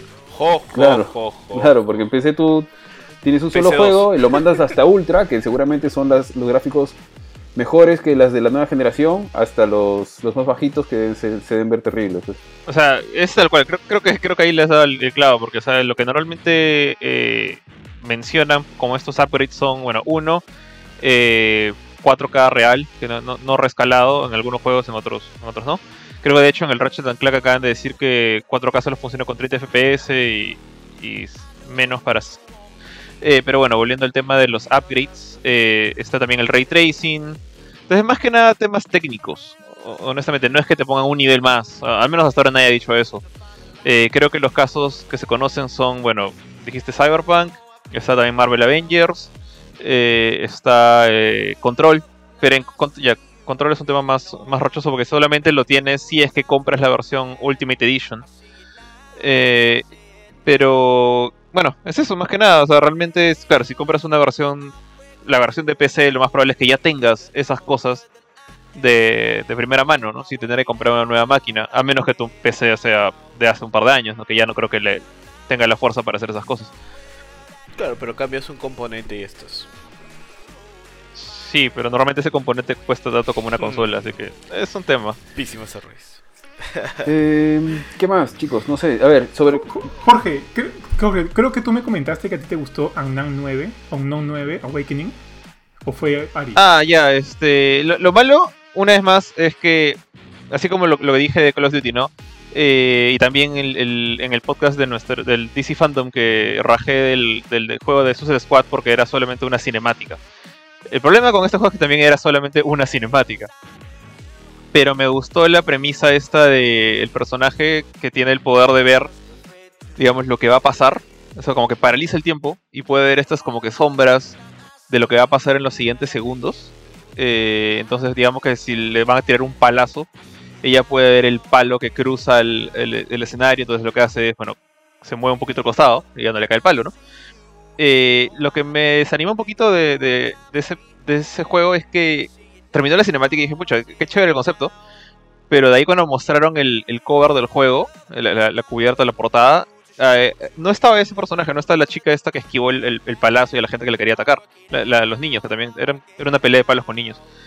Eh, sino que se ven cuatro personas paradas que no tienen nada que ver con ella, que están con, celulares y audífonos. Y entonces dije, pucha, esto me recuerda un poco a... Imagínate que en Assassin's Creed te muestran un, un trailer de, bueno, de, de Altair en el Assassin's Creed 1 te muestran todo en Jerusalén, todo bravazo, y luego en la portada ves a, a, Desmond enfrente de una computadora. Pues. Y es como que, ¿qué pasó? E, ese es el, único punto malo, aparte de que no hubo gameplay para mí. Eh, eso, no, tengo mucho que decir, o sea, realmente fueron que dos minutos de gameplay. Lo, bueno era que era un juego nuevo, que no, que no se conocía, al menos hasta ese momento. Otra cosa que mostraron también, eh, como dice el, juego que mencionó Jorge, si se veía vivo acá. No, no, recuerdo, este es el que se como que se ambientaba en una ciudad india, de la India, algo así. Claro, eh, una ciudad hindú, niña con otros niños que le querían pegar y luego, bueno, como te dije, eh, la portada hizo otra cosa. Eso es lo que me huevea un poquito. Un anuncio que estuvo chévere, que me gustó. Me pareció terrible cómo lo presentaron, pero estuvo bien bacán. Después ya pasaron el tráiler. Es el de los niveles de flash tapes, flashbacks de Crash Bandicoot 4. Que básicamente le van a ah, poner unos niveles que van a ser muy difíciles, que van a estar ambientados cuando experimentaba, creo. No, se me fue el nombre. Que experimentaba. Ajá, Cortex, cuando Cortex experimentaba con Coco y con Crash eh, lo presentaron medio raro porque cuando. O sea, el, juego estaba. como que Geoff estaba delante de la pantalla verde y en la pantalla verde detrás se le estaba tapando todo, todo el trailer, ¿no? Que se estaba viendo detrás mientras entrevistaba al desarrollador. Por eso no, no entendí, o sea, no se vio casi nada, pero ya después se subieron el tráiler directo y se ve bacán, se ve interesante, es un nuevo reto, al menos el desarrollador ha prometido que va a ser bien difícil, Así que ahí va a haber este, horas de frustración. Pensé que iban a mencionar algo más, pero no, realmente no, no han ahondado nada más. El juego también ya está próximo a salir. El Crash 4 It's About Time. Y eso no referente, no sé si ustedes llegaron a ver el tráiler. Sí, yo también lo vi, este, o sea, se ve chévere, o sea, para todos los que les gusta este, este elemento hardcore, porque sí se ve recontra hardcore, creo que tienes que pasarlo sin perder, aparte de todos estos pequeños retos que hay dentro de estas secuencias, o sea, sí se ve difícil y no sé si a ustedes les gusta Crash o no. O sea, yo sí lo considero. Algunos niveles hay juegos. Por ejemplo, en el primer Crash hay un juego de. Hay un nivel del, del puente. Con las nubes. tienes, que ir, sobre un puente. Ajá, exactamente. Que vas por las nubes. No recuerdo un, nivel más difícil de Crash que ese. Pues ese me costó la vida. Así que sí estoy como que entusiasmado por este. por estos retos que hay. Ahora, yo no me considero un hardcore player para nada. Pero sí, sí quiero probarlo a ver qué tal, qué tal me va con, con esto.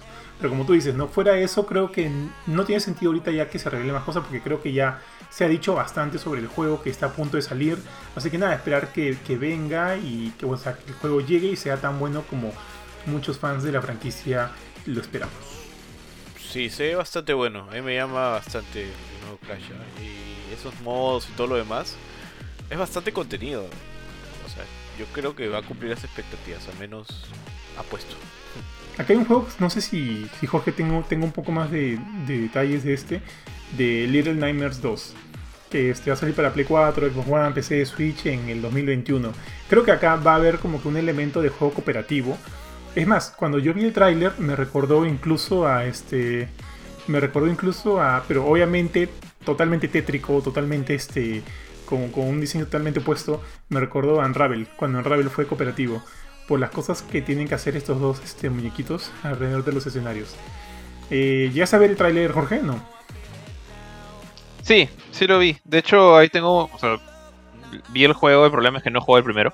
Así que no puedo dar este mucho mucha opinión por ese lado, pero se ve. Tú estás, casado con Bandai Namco, tío.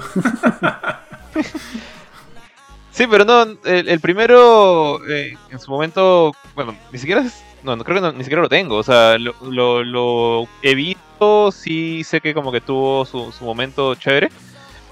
Pero más allá de eso, no sé tanto. O sea, sé que es un juego de plataformas con ciertos detalles de terror. Pero que no llega a ser como un juego de terror-terror, ¿no? Porque sigue siendo bien burtonesco por ese lado. Sí, tal cual. Sí. Sí, buena palabra. Ahora, yo le tengo un, entre comillas, este, un, un cariño especial al primer Little Nightmares porque no sé si el Bofe lo recuerda o no. No está Kurchin, bueno, ahí eh, Benito no está en ese momento con nosotros, Jorge tampoco. Eh, pero ese Little Nightmares fue el primer juego que nosotros recibimos por prensa. O sea, se lo contactamos con Shadia. Es que más creo que fue Bofe quien contactó con Shadia. Y para que le diera el Little Nightmares, no me acuerdo si fuiste tú o fui yo. Pero ese fue el primer juego que recibimos como, como parte de Gamecore, que no nos costó nuestro billete, nuestra billetera. Y nada, le, hicimos este review y también le hicimos un video análisis. Y me acuerdo que ese día, y estábamos empezando con el tema de los videoanálisis, de los videoanálisis que bueno, le hemos dejado de lado por, por, por cierto tiempo. Eventualmente los retomaremos, amigos. Pero también ese fue el primer video análisis que hicimos y la locución, me acuerdo que estaba mal de la voz, no sé qué onda, la locución lo hizo mi esposa Mila, ya como que sale narrando el, el audio del, del, video y yo lo terminé de editar. O sea, para mí este juego le tengo como que el primero le tengo cariño, no me parece un juegazo, pero sí creo que es un juego bonito, es un juego este, decente, eh, simpaticón, pero le tengo como que un especial cariño por ser el, el primer juego que ya había, la, la, en ese momento una esposa de Jorge, nos lo brindó como PR de Bandai Namco. Y aparte el juego, el primer juego que le hicimos video review y que fue este doblado, bueno, vocalizado por mi esposa. Así que yo sí soy a la, expectativa de Little Nightmares 2 y ver, ¿no? Ver qué tan. Eh, cómo este elemento cooperativo puede mejorar los elementos del juego original.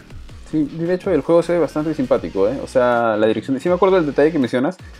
Y, pero adicional, ya hablando sobre Little Nightmares 2, el, el, arte, el diseño del juego se ve bastante simpático y todo muestra que va a ser un cooperativo.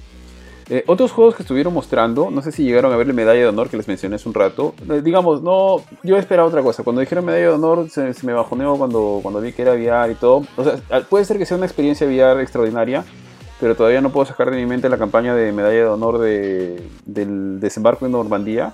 Pucha, lo he vuelto a ver otra vez y se ve terrible, pero en ese momento, cuando lo jugué la primera vez, me gustó un montón. Eh, pero en el tiempo se fue perdiendo la saga. Cuando la han intentado revivir, no la han chuntado. El último juego de medalla de honor, que creo que no es el último, pero que es el que yo jugué, creo que es de la época de 360, es este Airborne, si no recuerdo mal. Me parece que esta generación, no recuerdo dónde se ha salido, pero en fin. Y me pareció extraño que solamente llegue a Oculus. No sé si es el dispositivo más popular, pero en esto solamente mencionaron que está llegando a Oculus. Y bueno, está justo, justo habló Zampella, que es creo que el creo que ya no está en Respawn, sino está en, EA. E ya tiene un cargo más alto y dijo, sí, estamos metidos aquí la gente que hemos trabajado originalmente en el juego, le tenemos mucho cariño y demás, y estamos haciendo esto y demás. Pero bueno, pues habrá que esperar a que salga para ver cómo, que también funciona, ¿no? El juego, Medalla de Honor. Mira, yo, yo tengo mucha experiencia con juegos VR. Además, cuando veo un, este, un tráiler en VR, como que se, se me la baja un poco porque no tengo PlayStation VR u Oculus. Salvo, por ejemplo, el, el, que, el, el tráiler que a mí sí me, me, pareció increíble fue el de Iron Man VR. Por más que no tuvieron VR, más hasta ahorita le digo a Jorge que me lo prestes. No, no me lo presta. No te lo voy a prestar. me hubiera, me, hubiera muerto en el proceso. este. Otro, otro que me llamó mucho la atención cuando salió fue este Astrobot, que o sea, el tráiler me, me, encantó.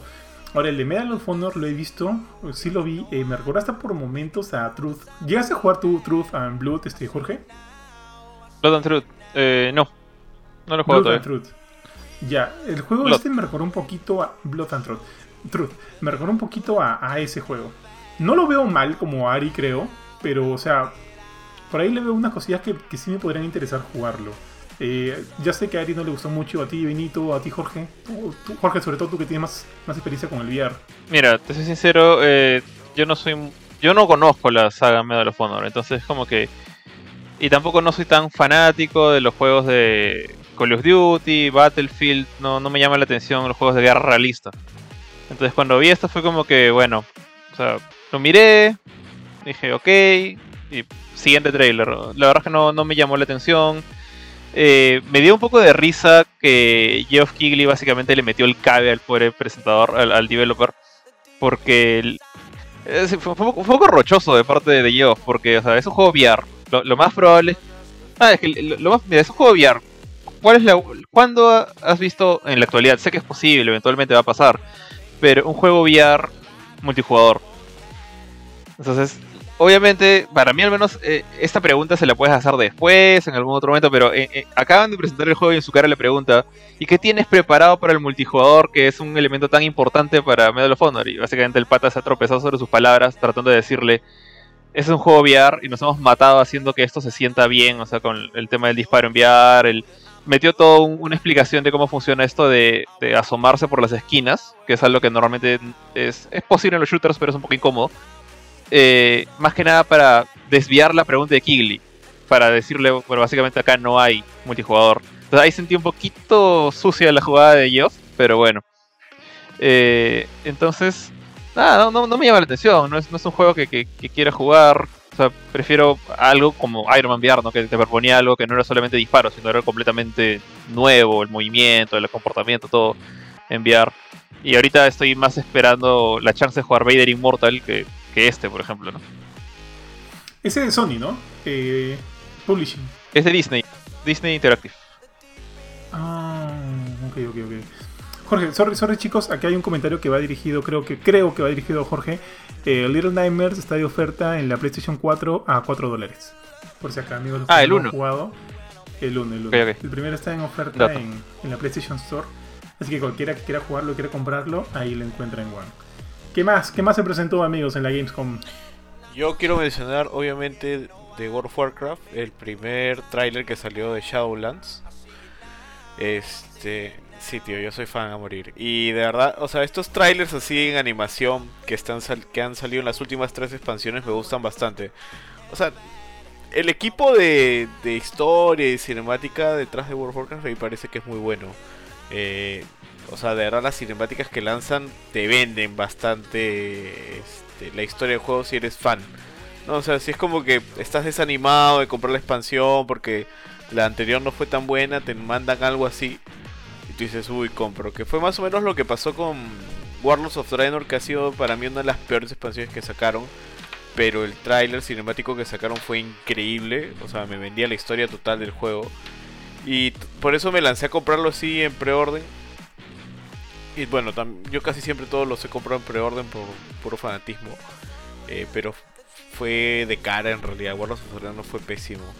Y como están en la onda de un- una mala expansión, una buena expansión, una mala expansión, una buena expansión. Y la última que salió, este, Battle for Azeroth, la verdad es que tampoco es que haya sido de mis favoritas, ni, ni mucho menos. Este, esperemos que Shadowlands sea tan bueno como lo fue Legión, que fue la expansión anterior, que fue muy muy buena. Este, tuvo cosas muy particulares como cosas específicas para cada clase, que lo hacían súper especial. Y este está empezando bien, ¿no? Está partiendo desde retomando una historia de Lich King, retomando la historia de la mejor expansión de World of Warcraft, que fue Wrath of the Lich King. Y este, con esta primera historia de, de Uther y Arthas, que son figuras icónicas en el universo de Warcraft. Este, yo espero que de verdad estén, este, o sea, lo hagan bien, porque han revivido un poco la historia de Arthas. O sea, incluso en esta cinemática se ve la escena de muerte, que es la escena de muerte que tú la ves en el raid de Wrath of the Lich King. Y este y te agarra nostalgia mal, pues. O sea, yo que para mí esa fue mi época pico en World of Warcraft, la época de Wrath of the Lich King. Este, la época en la que más jugaba, la época en la que yo me sentía super pro. Este, y ahora que tengo más tiempo para jugarlo, espero que de verdad este pueda retomar y y digamos eh, ver nuevamente no cómo, cómo se desarrolla esta historia de, del Rey Lich y, y todo lo demás. Eh, es mis son mis expectativas de esta nueva expansión. Y que el arte siga bueno. O sea han hecho cambios bien bacanes. He visto poco de la beta la verdad. Este porque no me gusta spoilearme pero este, espero que está que salga bacán no no sé si alguno de ustedes ha jugado WoW el juego es súper enviciante. La verdad es que no, no le recomiendo a alguien que no tenga control de sus tiempos de jugarlo porque de verdad te quita la vida. Creo que Kurt, que no está acá, no me va a dejar mentir, pero muchas veces se ha negado a regresar a World of Warcraft porque él dice que le, que le absorbe, le absorbe y solamente juega WoW y no hace nada más, ni siquiera come. Bueno, yo he jugado WoW y es verdura, es verdura. Sí, es- sucede eso con el juego. Y de hecho, lo que mencionas es, sí, el trailer es bastante feeling. Eh, muchos deben conocer, ni siquiera los que, los que han jugado WoW, sino los que han jugado Warcraft 3, eh, Reign of Chaos o la expansión. Eh, está toda la historia de Arthas y de Uther. Es bastante feeling volver a ver a Uther, que es un personaje icónico del juego. Volver, inclusive se reencuentra en el tráiler con, con Arthas, como que lo sujeta en algún momento y como que duda, ¿no? Pero es mi- mi alumno, mi estudiante, no sé cómo dice, cómo lo menciona. Mi estudiante, no sé, porque hay una carga emocional fuerte entre ellos, ¿no? Porque seguramente Uther considera inclusive a Arthas este, probablemente hasta como su hijo, ¿no? Pero bueno, sucede lo que sucede, ya, ya habrán jugado esto, estamos hablando de historias que han sucedido hace años, o sea, no es, no es un secreto, no es aquí, no creo que nadie se vaya a spoilear, pero al menos lo que es bacán, la parte de la historia sí se ve bien chévere, que estemos volviendo a ver a Uther, está volviendo a tener un rol protagónico, no sé cómo se va a mover la historia, estoy un poco desconectado del juego, de World of Warcraft y de cómo se está moviendo la historia o el lore del, de Warcraft un poquito, sea a grandes rasgos que he ido pensando. Pero es bien bacán volver a ver esos personajes, ¿no? Y toda esta relación que le están metiendo con, con Arthas. Mira, ahí este Ari le ha dado como que en el clavo para, para mí, justamente yo no nunca he jugado World of Warcraft, pero en mi época, en, la- en los primeros años de universidad, eh, le dediqué bastante, bastante tiempo a Warcraft 3 y también a su expansión de Frozen Throne. Y sí conozco pues a Uther, sí conozco a Arthas, sé lo que pasó entre ellos. eh, y obviamente perdí el hilo de la historia en World of Warcraft. eh, justamente en la expansión que menciona Benito, ¿no? De Wrath of the Lich King. Porque no jugaba, sino más que nada me mantenía al tanto viendo internet. Eh, y hace, hacía tiempo que una historia de un trailer de, de WoW no me. como que no me jalaba. Porque eh, si bien admito una cosa, o sea, me ha gustado el trailer, pero extraño un poquito los trailers cinemáticos así enormes que hacía Blizzard. Eh, el, el que recuerdo, ya no me acuerdo el nombre de la expansión, pero justamente eh, un trailer en el cual hay una batalla en la que matan al, al último líder de la alianza, eh, que era este patita que creo que Legión. Ese es Varian. Legión. en Legión, tal cual. Eh, y bueno, sé que tiene lo que ver con el Virgin Legion, que era otro elemento que venía de Warcraft 3. Entonces, como que ese fue el último trailer que me jaló a mí bastante. De ahí he visto que hacen esos trailers más como que cómic en movimiento, que siento que no son tan chéveres como los, los CGI. Pero hacía tiempo que no había una historia que, que me presentaba personajes que yo conocía y a los que en su momento les tuve cariño. Entonces, este, justamente ver a Uther otra vez ahí. El, el hecho de que se convirtieran en, en- me dio un poquito de risa porque no conozco este tema de los estos ángeles. No sé cómo Es nuevo, funciona. es nuevo. Es justamente para esta entonces. O sea, de- decir como que se- sentí que era una excusa un poquito barata de decir, bueno, ahora Ultra se convirtió en angelito y va a regresar. Eh, me, dio un poquito de risa, pero después cuando veo lo veo interactuar con Arthas y el tema de que, o sea, está muriendo Arthas después de la expansión y lo levanta del cuello y como que por un momento duda de, de meterlo no al, charco de, de- de fuego. Eh, básicamente, imagino que es como que el infierno de Warcraft. Eh, sí, sí, sí resonó conmigo. Ahora, no, no es suficiente suficiente resonancia como para agarrar y decir voy a pagar mis 15 dólares al mes para jugar WoW. Eh, pero por lo menos me, me interesó y entiendo, digamos, la reacción de los fans de, de Warcraft por ese lado. O sea, digamos, si lo comparo con lo que presentaron de Destiny 2, pucha, WoW se lo lleva de encuentro. O sea, es como que es como si me hubieran. Yo, yo me va a entender esto, ¿no? Pero es como si en, en- en el trailer hubieran presentado como que a, te hubieran vuelto a poner la escena en la cual terminas de matar a Oryx y te, te meten una excusa para cual él logre sobrevivir o, o deje su legado a otra persona. En, en Destiny podemos rajar esto después, pero mostraron simplemente clases peleando con su nuevo elemento, que era lo que dijeron, pero que no- no me emocionó para nada. Frente a este, este pequeño trailer de WoW que siento que es mucho más feeling, te, te carga un poquito más. Y también mostraron gameplay después, entonces Sí, claro. tú, pues, mostraron el paquete completo. Eh, O sea, estuvo chévere. El tema es, o sea, ahora ellos lanzan un tráiler de CGI principal, que sí ya lo han hecho con Shadowlands, que es básicamente Ah. la apertura de, de- de por qué estamos viendo esto a Uther como angelito, por así decirlo, porque la idea es que se va, todos los jugadores van a ir como que al más allá, por así decirlo, y hay varios como que submundos mismo, la Divina Comedia, ¿no? Hay como que una especie de cielo donde van los más abnegados, hay lugares más oscuros, ¿no? Este y lo que hacen es eso, ¿no? Lanzan una, un tráiler CGI y luego lanzan pequeñas historias previas que te van como que calentando la historia a lo que va a ser, ¿no? De, de manera de gráfica, de manera cómica, como, como lo vemos ahora. Que el arte es bien bonito, de- de- para mi gusto. Bueno, eh, vamos avanzando. Yo diría que para mí el pico de la. Para mí, el pico de la Gamescom fue este. Aparte del tema de Shadowlands por un tema de puro fan. Fue el, el, el gameplay de Ratchet and Clank. Me gustó bastante cómo se vio. No sé ustedes. Sí, claro. Sí. Este, a ver, eh, que solamente para, mencionar, repito, ya para cerrar con Ratchet Clank, para que no se pase un tiempazo, mencionaron, este, se mostró The Skywalker Saga, Lego de, Sky- de Skywalker Saga, o sea, el que quiere jugar o revivir en, versión Lego todo Star Wars del episodio 1 al 9, lo tiene ahí. No sé si será este, entretenido ver los últimos episodios, pero no están ahí, siempre con la gracia de Lego. Mostraron sobre Squadrons también algunas cosas. Y bueno, entre otras cosas que, que ha mostrado. Pero sí, efectivamente, como dice Benito, el cierre, digamos, de lo, lo importante, lo que seguramente muchos queríamos ver era cómo funcionaba el PlayStation 5. No se ha visto nada del PlayStation 5 en cuanto a menús, este, sistema y demás, pero sí cómo funciona Ratchet and Clank. Eh, Ratchet Clank se ve bastante se ve bastante bonito, se ve muy bien. Ah, sí, mostraron lo de los Sims también, aquí nos hacía acordar Luis Pez en Star Wars, mostraron que está llegando una expansión de Star Wars a los Sims 4. Sí, Eh, Little Hope también, ¿ah? ojo. sí. Little Hope. Y a ver, en, en cuanto a Ratchet Clank, me, me gustó, me gusta cómo se ve. No sé si tiene downgrade de lo que han mencionado anteriormente, pero al menos lo que yo he visto me ha gustado. Se ve bastante bien, me hace acordar una película Yo de, no le veo downgrade, tío. de Pixar. No, o sea, no lo he visto al detalle, pero se, se ve muy bien, me parece muy, muy simpático, los modelos están muy bien hechecitos. Pero creo que lo que, han, lo que han querido mostrar, y creo que, no sé si están forzando un poquito el juego aquí, pero es por el, lo del SSD.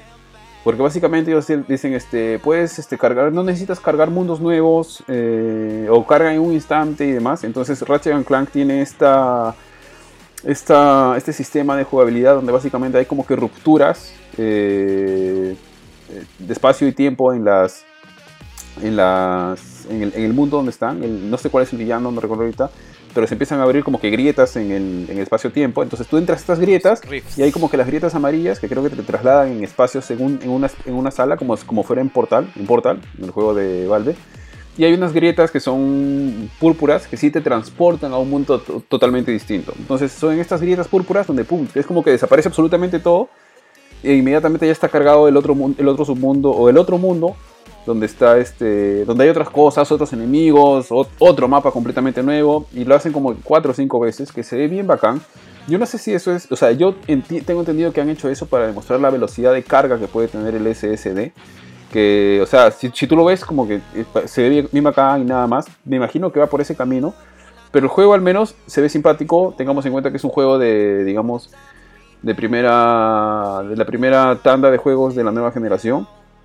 Eh, no creo que sea un vende consolas, pero me imagino que todo aquel que compre un PlayStation 5 el día 1 va a tener que tener este juego porque creo que es uno de los más importantes que va a llegar. Aunque no estoy seguro si llega día 1, ahí sí me queda una duda porque me parece recordar que Geoff les hace la pregunta a los desarrolladores de, que, es, que es este Insomniac, si no me equivoco, eh, sí, Ratchet Clank, les hace la pregunta ¿y cuándo está llegando el juego? Y ellos le dicen no, tenemos una ventana de tiempo entre en la salida del PlayStation 5 y ahí les hace también una pregunta así media media machetera, ¿no? Y les dice este, ok, Salió pero la ventana de tiempo yo. es chiquita o es una ventana de tiempo larga, grande, ¿no?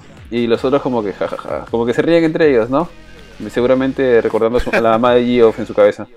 Pero pero no le dan una respuesta, ¿no? O sea, la esquivan y le dice, ok, ok, no pregunto nada más. Y, ahí- y ahí queda. Pero se ve bacán, se ve prometedor al menos, se ve interesante.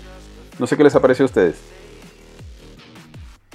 En realidad yo nada que agregar, Ari. En verdad, se, ve bastante bien, se, a nivel visual se ve paja. Creo que, como tú dices, están aprovechando mucho el tema de la SSD.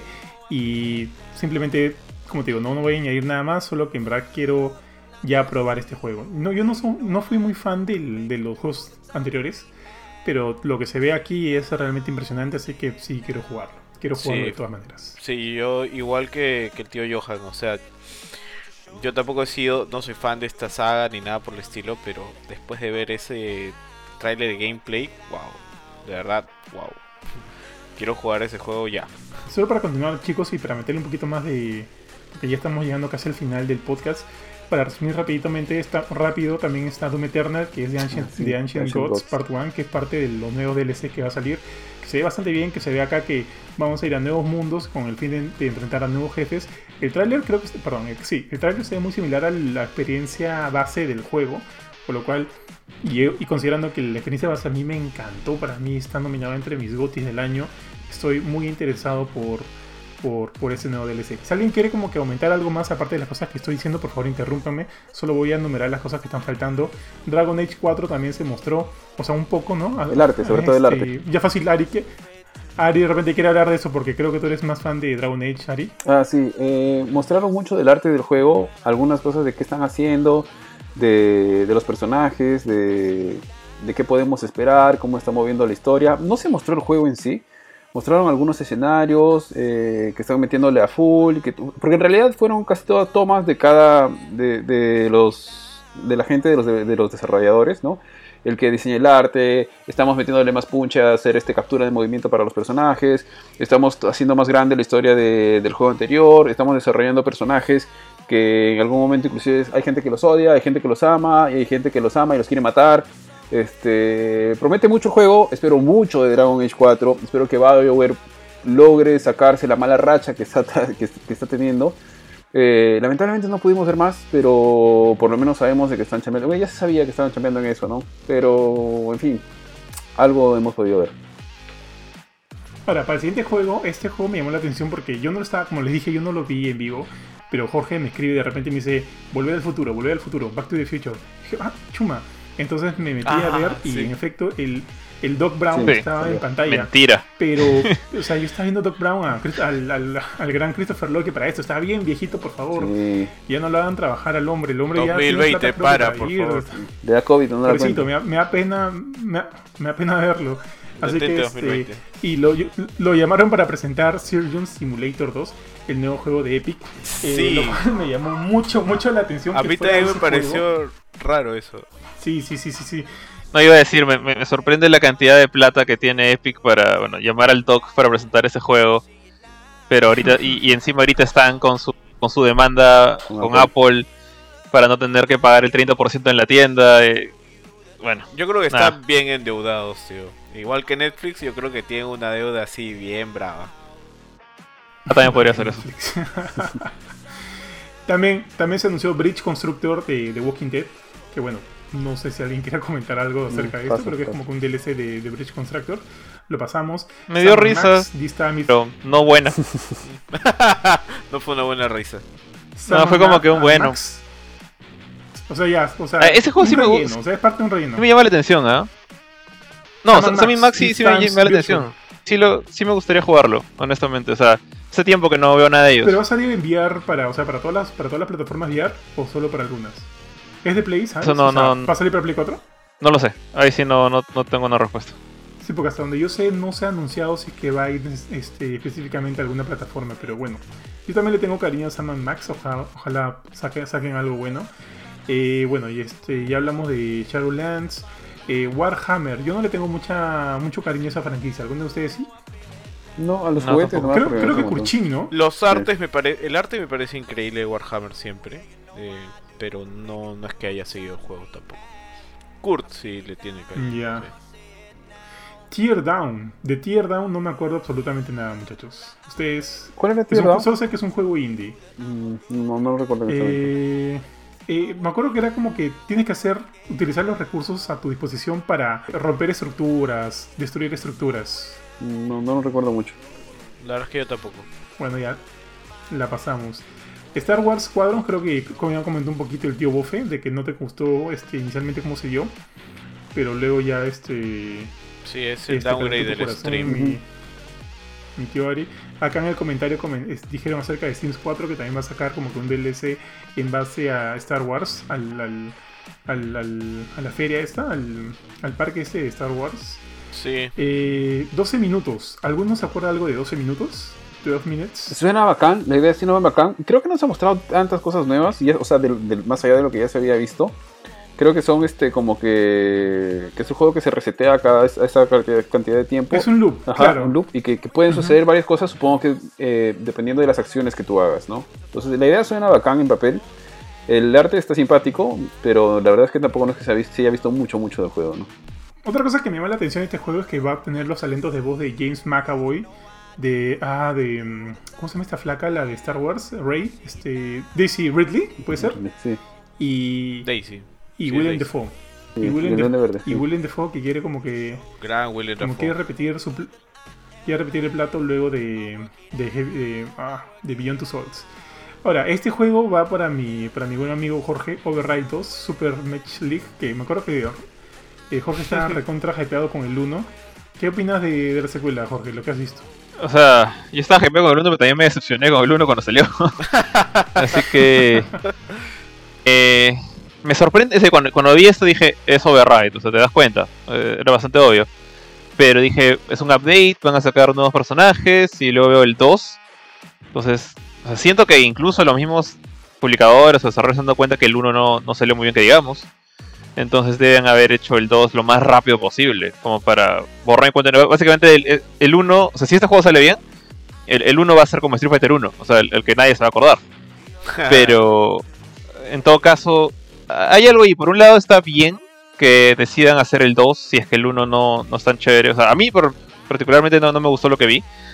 Eh, pero bueno, eh, eso significa dos cosas. O uno, o la comunidad no funcionó, o sea, no, no tuvo la fuerza en el 1, no, no estuvo tan bien porque han decidido hacer un borrón y cuenta nueva. O dos, o sea, o en verdad, o sea, tiene bastante tanta gente como para decir, ¿sabes qué? No vamos a hacer un update, vamos a vender un juego nuevo. Entonces, no sé, por, un lado, el otro no, no me da buena espina, pero ojalá salga mejor este de acá, que- porque el 1 tenía bastante potencial por todas las ideas que tenía. Vale, tío. Ahora, un juego creo que para tanto mi amigo Ari como para mi amigo Benito, Age of Empires 3 Definitive Edition, que llega el 15 de octubre de- del 2020. Dice que va, va a agregar como que las dos nuevas civilizaciones, la incaica Sí. y la, y la sueca. Sí, sí, sí. Man, ya, sí, señor. ya captó, Sí. cap- captó mi atención. ah, captó Y se ve bien, o sea, el, Clásico, tío. Sí, esta nueva versión se ve bastante bien. O sea, perdón, se mostró cómo era la versión anterior, que ya Age, Age 3 no es un juego tan antiguo pues como lo fue en su momento este Age 2 ni Age 1. Creo que el, el espacio temporal entre el 1 y el 2 es más cortito que con el 3.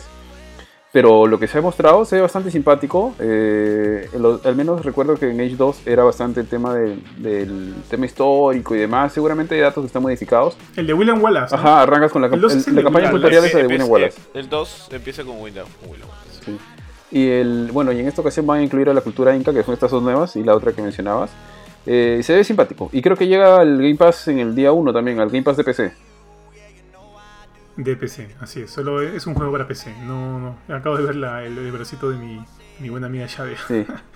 Este, sí. Ahí. Llega para PC. Lamentablemente no, no es para Xbox. Ahora, muchachos, este juego sí yo no lo he escuchado, pero para nada. Eh, Chorus Rise as One. Por el nombre nomás me suena a un juego musical, pero veo el tráiler y creo que no va por ahí lado. Ah, no es el Ah, de-. Es un Ni shooter. siquiera me acuerdo de haberlo visto. Es un No shooter recuerdo haberlo visto, me la pone. verdad. Tampoco. No, no, no, no, no me acuerdo ni siquiera de, de la presentación de- del juego, perdón. Eh, entonces lo pasamos porque creo que no, no va a...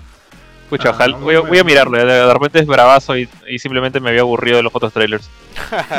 Ahora sí, un, un trailer que creo que va destinado o sea, para, para acá mi buen amigo Jorge. Estimado Jorge, ¿qué es lo que has visto? ¿Qué es lo que no sé, te llamó la atención o de repente no de este último Destiny 2 Beyond Light? Ya, mira, este. Acá, honestamente, ya salió. Sé, que no, no prometieron nada, o sea, como no es un nuevo trailer, no vamos a mostrar la historia, ni, ni es la gran revelación de la expansión. Simplemente dijeron, vamos a mostrar las nuevas clases. Entonces, por ese lado, cumplieron. O sea, las clases salieron ahí, mostraron sus nuevos poderes tipo, tipo hielo, esta del estasis. Eh, pero pucha, de repente soy solo yo ya, pero desde el comienzo, desde que mostraron los primeros trailers de Beyond Light, no me ha llamado la atención. Eh, me, me gusta la idea de regresar a, volver a ver a la Exo Stranger. Creo que es el único punto que me llama la atención. Pero ya, ya antes he caí, como que me he pisado el palito. Eh, con, eso, con esas cosas en, Destiny, cuando me han mostrado como que sí, que por fin activan Rasputin. Ya, bacán. Eh, y o sea, lo mejor que vimos fue una cinemática de las lucecitas rompiendo el, el Almighty. ¿no? Eh, ¿Qué más? Entonces, no, siento que las últimas expansiones, desde el, el- el- el gran rompimiento con Activision, no. O sea, sé que Bungie está haciendo lo mejor que puede, pero no han llegado al nivel, digamos, de espectacularidad que tuvo, pues, Taken King o Forsaken, incluso. Eh, todo lo que ha pasado de Shadowkeep en adelante, para mí ha sido bien, este poco impresionante, underwhelming es la palabra en inglés, no, me acuerdo, sé cómo decirlo ahorita en, español. Eh, no decepcionante, pero es como que no es wow, no, no me sorprende, no me vende la idea de más Destiny. Y lo mismo pasa con ese trailer, o sea, es... es- inclu- incluso no sé si te acuerdas tú, Johan, cuando mostraron por primera vez, creo que fue en Taken King, eh, cuando el desbloqueo de la nueva, del tercer elemento para los personajes, o sea, cuando los Hunters Ah, ganaron sí, la habilidad de- del Night Stalker, los titanes, el del fuego, con. No me acuerdo cómo se llama su clase. Eh, eso se sentía mucho más chévere. De hecho, creo que incluso mostraron eh, un trailer distinto para cada una de las clases. Eh, acá es como que toma, toma, toma, toma contenido, contenido, contenido y poderes, poderes, poderes. Y siento que esto, más que una, lo- una venta de expansión, es un buen update. Entonces, todavía no estoy nada convencido con Beyond Light. Ojalá falte o sea, ese trailer de historia que estoy esperando, o del- de algún nuevo modo, no, no nueva nuevos poderes, en un nuevo modo de juego. Eh, algo que, me convenza, porque ahorita, o sea, un cuarto elemento no es tan chévere, o sea, si hubiera sido de repente un cuarto tipo de guardián, podría haber sido algo más llamativo, pero no sé, no, no estoy convencido, como dije antes, o sea, si lo comparo con WoW, y eso que yo soy más fan de Destiny que de WoW actualmente, siento que Blizzard mostró más, mucho más que Bungie en este caso. Bueno, y eso considerando que Blizzard está en bebé, así que sí han hecho bien ahí.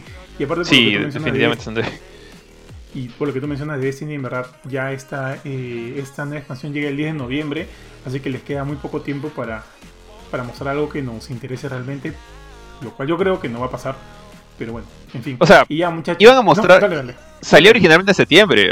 Acuérdate, la, la expansión esa salía en septiembre, la han retrasado. Entonces, eh, bueno, ya, voy a decir esto. Para mí, yo, yo esperaba como que un regreso a algo como, como Taken King, como Forsaken. Y de repente estoy pidiendo mucho. Porque ahorita los recursos no están para eso, ¿no? La- ahorita el, el nuevo sistema de, de Destiny de, de- de manejarse por, por temporadas y de cada temporada tenga sus cositas nuevas, chiquitas, y como alguna nueva actividad para grindear. Me funcionó cuando, cuando activaron esto de los de los calabozos, que son como las mini raids para tres personas. Que de hecho acabé uno, porque el otro no, lo acabé porque... Eso fue un error mío realmente, porque no tenía el nivel de luz suficiente como para pasarlo rápido y, me aburrí un poco estar leveleando. Eh, pero ya, eso, es- contenido para un año, no, no ha sido suficiente para mí, o sea, no, no ha crecido lo suficiente el juego. Entonces, si esto es un nuevo Forsaken, bacán, no lo están mostrando como tal, pero eh, ojalá sea eso, o sea, o, o simplemente se están guardando lo mejor para octubre, para septiembre. Pero ahorita todavía no, no, no pasa nada para mí. Dale, mi estimado. Este, nada, ya solo para mencionarlos y con esto cerramos, muchachos. También se, presen- se presentó Outriders, que yo todavía no le encuentro el, el chiste al juego. ¿no? Esperemos que cuando salga ya sea, este, no sé, pues no, sea algo mucho mejor de lo que en realidad yo estoy viendo, que no me está entusiasmando mucho.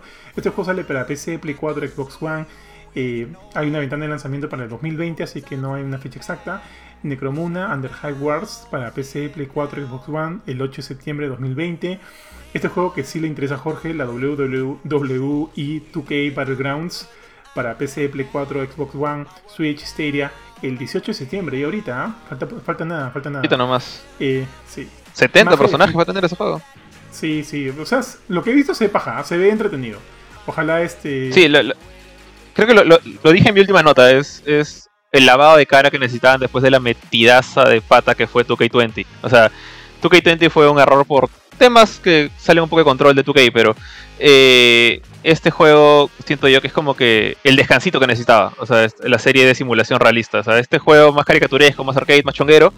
¿Hace cuántos años que no vemos uno? Ese, creo que es del Super Nintendo, así que Ojalá. Ah, no, miento, el Play 2 hubo uno. Me había olvidado de. ah, No me acuerdo el nombre ahorita, pero hubo uno también así súper exagerado. Así que, bien por ellos y ojalá les, les funcione. También Mafia Definitive Edition para PC, Play 4, Xbox One, septiembre 25, 2020. Ojo chicos, si compran Mafia este Trilogy, en el cual te viene el, obvia- obviamente la, eh, la edición definitiva de Mafia 2, Mafia 3 y Mafia 1, vas a poder descargar el remake del, del primer Mafia totalmente gratis el 25 de septiembre. Eh, como ya dijo acá mi buen tío Blitz, el Lego Star Wars The Skyward Saga que llega para PC, Play 4, Xbox One, Switch en el 2021, Little Hope de los amigos de Bandai Namco para PC, Play 4, Xbox One el 30 de octubre de 2020. Ahora, yo te voy a decir que de Little Hope se ve interesantón. El anterior, eh, Hombre de Medan, Man of Medan, Medan eh, fue entretenido. Hombre de Creo Medan. que no, no me gustó del todo porque Hombre sentí que. ah, yo, soy, yo, yo soy fanático del terror, soy fanático del terror, me encanta el terror. Man. No me dio miedo, lo sentí bastante lento y demás, pero las pocas cosas que he visto de Little Hope creo que tiene una temática que me gusta un poquito más, así que estoy esperándolo con ansias. Sabes, mi estimada chat, apenas llegue me avisas. Y finalmente Spellbreak, que para viene para PC, Play 4, Xbox One y Switch el 3 de septiembre. De Spellbreak no sé nada, amigos.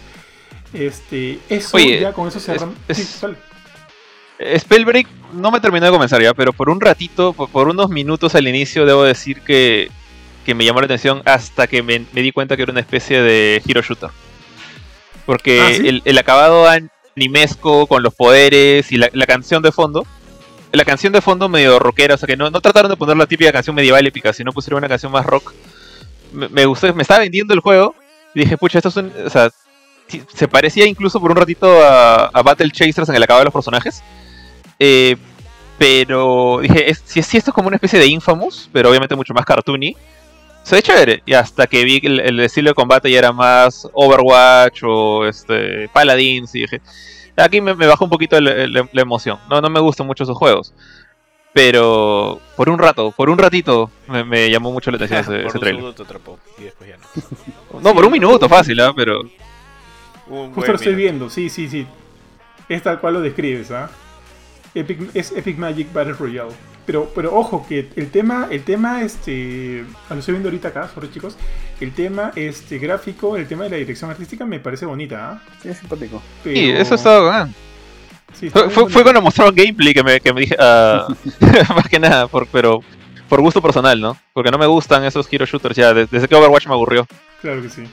Y ya pues nada, amigos, con eso creo que hemos terminado de comentar todas los, los que, las cosas que se han presentado en la Gamescom. Acá hay algunos comentarios más. Luis dice, yo le eché ganas al 2. Al 2 creo que está hablando de, de Age of. Empires. No, Ah, Age sí, of Empires. Sí. Sí, salió próximamente. Y acá también comenta, también tomar en cuenta que la nueva expansión, eh, tam- acá, acá sí Destiny 2, van a quitar algunos mapas y armas que son de pago y la Ah, comunidad sí. está inconforme con ello. Sí, Ah, Luis- ¿De Luis pago? Ah, no sabía que había armas de pago, ¿ah? De Sé que, Yo sé que van a quitar, van a quitar bastantes planetas, pero porque van a poner planetas nuevos y algunos antiguos que regresan de Destiny 1. Entonces, eh, por ese lado no tengo quejas, pero no sabía lo de las armas de pago. Tendría que investigar un poquito más. Y ya, y finalizamos con el último comentario de mi gran amiga Pierina Mirabal, amiga del show, este, que, que comenta, que se afeite, que se afeite Ari. Mi papu Ari, ahora sí, ya, yo creo que vamos a hacer una intervención acá. Este, ¿qué, on- onda con el bigote, papu? no, mentira, tío. Está bien, está bien. Nada, con esto creo que hemos llegado al final del, del programa de hoy día, amigos. Eh, hemos tratado de hablar de, de todo lo que se mostró en la Gamescom. Hemos hablado de Capitán Subasa, además de algunos juegos que, que hemos jugado cada uno. Nada, con eso nos despedimos. Yo soy Johan, nos vemos en el próximo episodio de Gamecore Podcast y los dejo con los otros chicos para que se despidan. Cuídense chicos. Chao chicos, de mi parte un gusto tenerlos. Este, ahí estamos probando horarios nuevamente para ver dónde, dónde nos acomodamos mejor con ustedes. Pero un gusto tenerlos nuevamente. Chao, que tengan una buena semana. Bueno, igual eh, yo gracias a todos por, por estar mirándonos en este horario sorpresa de sábado por la casi mañana, tarde temprana. Eh, así que ojalá, bueno, vamos a ver si funciona este, si no regresamos al otro o buscamos otro horario, pero podríamos estar tanteando, igual van a tener podcast todas las semanas, así que con eso nos vemos en 7 días. Chau. Bueno, gracias por acompañarnos a todos. Yo me voy a comer, como verán, me tengo que alimentar. Este, y nos vemos la próxima semana. Hasta luego. Dale. Chao, cuídense todos. chao. Chao, chao. chao.